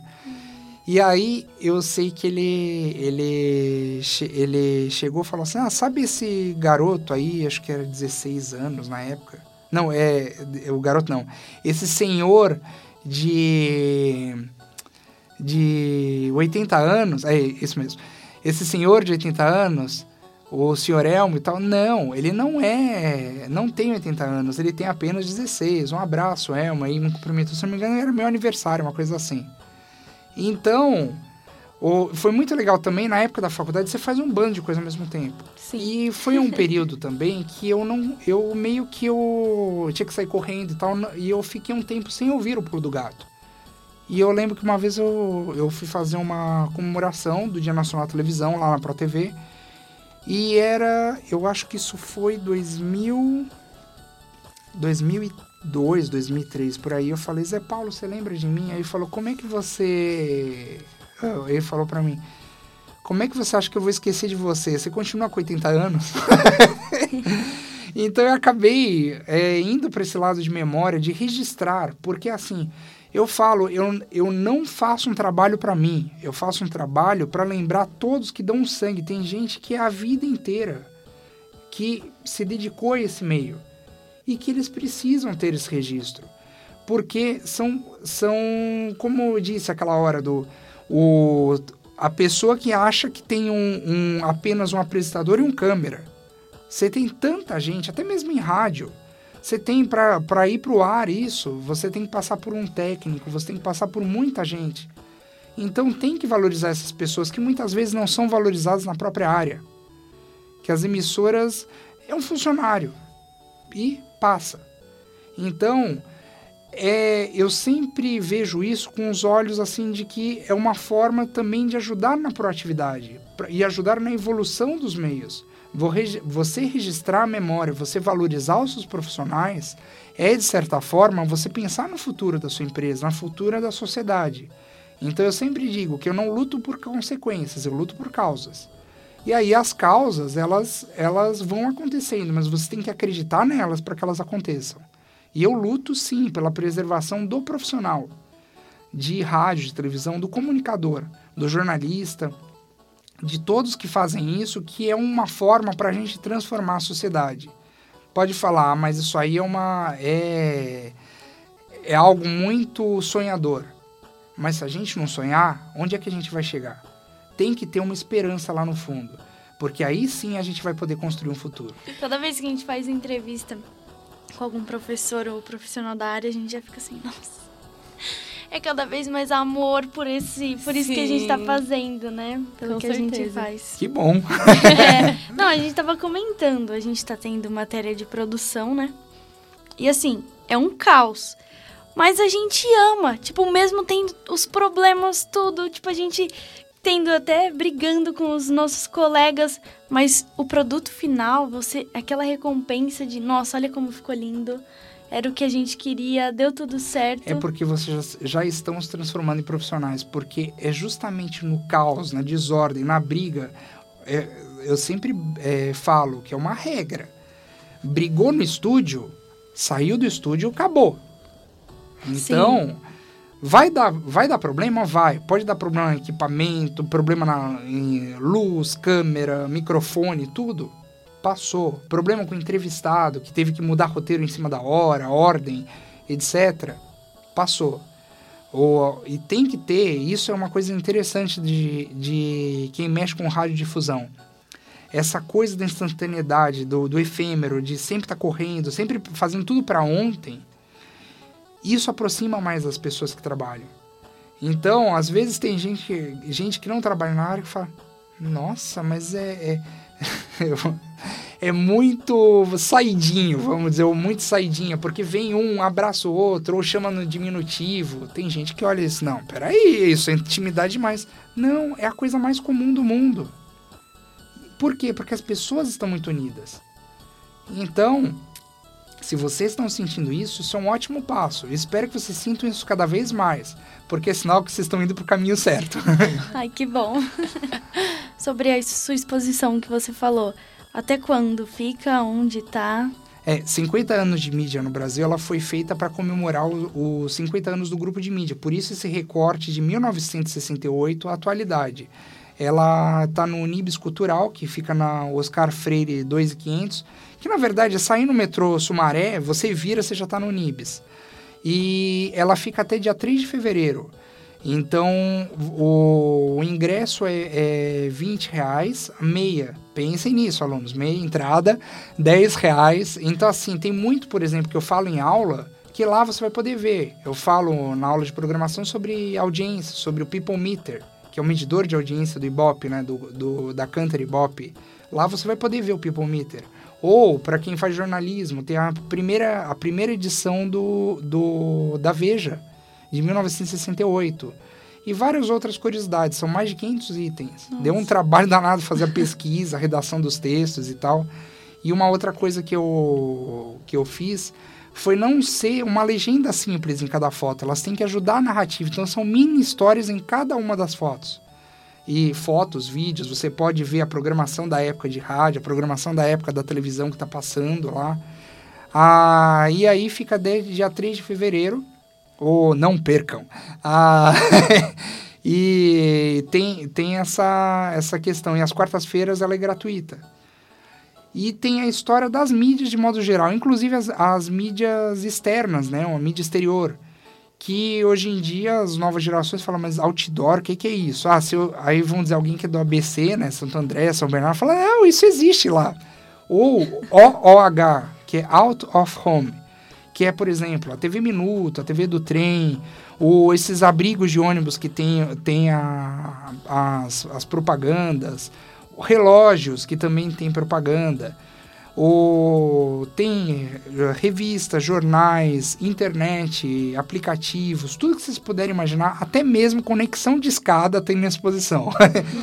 que, gente, isso aí, quando, quando demorava para conectar, nossa, aí fazia aquele aí entrava no ar. Pior é quando vinha a mãe e o irmão pegava a extensão do telefone e caía a internet. Nossa, e internet só depois da meia-noite. Então, porque era mais caro antes. Ou a gente fala sobre essa evolução. E imaginar que em 50 anos a sociedade se transformou de tal forma você fala, não, não é possível. Isso parece filme de ficção científica. Se você estivesse hoje em 68 olhando para o que para a realidade algo atual. muito, muito, muito distante, né? E não, né? Imagina, telefone você tinha, você tinha que o discador que tinha que discar, vamos dizer o zero, você tinha que pegar o disco e até o final para ele fazer de volta. Ou se não, tem, por exemplo, a cartela de ficha da Telesp. então, você ia. Se você tivesse uma cartela de ficha da Telesp, é porque você era, você era uma pessoa muito precavida. Porque você estava fora de casa, você não tinha celular. Então tinha que ir lá com as fichinhas, uma, aquela cartela laranja para quem é dessa época, vamos dizer. Aliás, a expressão caiu a ficha já é antiga. já pensou nisso? que legal. Então, o, essa coisa de, de modificar, modificar os costumes, a moda, os contextos, você vai passeando por esse tempo e vendo toda a evolução da mídia junto, porque a mídia tem uma influência gigantesca em tudo. Ah, desde o seu comportamento, às vezes gírias, ou às vezes costumes, o roupa nem se fala, nossa, moda, penteado, é, o... Cor do esmalte. Nossa, tudo. Muitas vezes foi influenciado por telenovela, por telejornal. O... Então, tem de tudo um pouco é uma viagem no tempo. Eu espero que, eu, que os meus alunos, quem, quem se interessar, vá na exposição, porque assim, eu, eu falo, como, como pesquisador, como redator, eu mesmo, por mais todo, de todo o trabalho que eu tenha feito nessa área de memória, eu aprendi muito. E foi o que eu tento passar na exposição, que a Casey Lúdico, que fez o, o Ratimbun, fez com eles o Silvio Santos também está junto nesse projeto, a Piraporanó e outros parceiros que entraram para mostrar também, desde o, também os jingles, Ah, você vê propagandas antigas de todas as épocas que a exposição passa. Então é, é uma viagem, como eu disse. Então, inclusive vocês, sejam bem-vindas lá na, na exposição. E é isso. ah, então é isso, né? Mais um que ninguém te conta. Muito obrigada por ter aceitado o nosso convite e participar do Pode Falar, professor. É, acho que a gente vai ter aula com você, né? Acredito que sim, logo, logo. Próximo ano aí, quem sabe nos vemos na sala de aula. Sim. Com certeza. E eu que agradeço, porque é um, é um prazer sempre ter. Uma das coisas mais mágicas do ensino é essa troca. Não adianta eu saber o melhor dos conteúdos e eu não passar isso em frente. E principalmente para alunos de comunicação. Porque, claro, todos os tipos de, de alunos, todos os cursos, é importantíssimo você passar conhecimento. Mas o de comunicação é você também ensinar eles a, a retransmitir esse, esse conhecimento, difundir de forma massiva. Então é um prazer estar aqui é, participando, pode falar, e que vocês tenham muito sucesso, não só agora, como daqui para frente também. Boa sorte. Obrigada. Obrigada.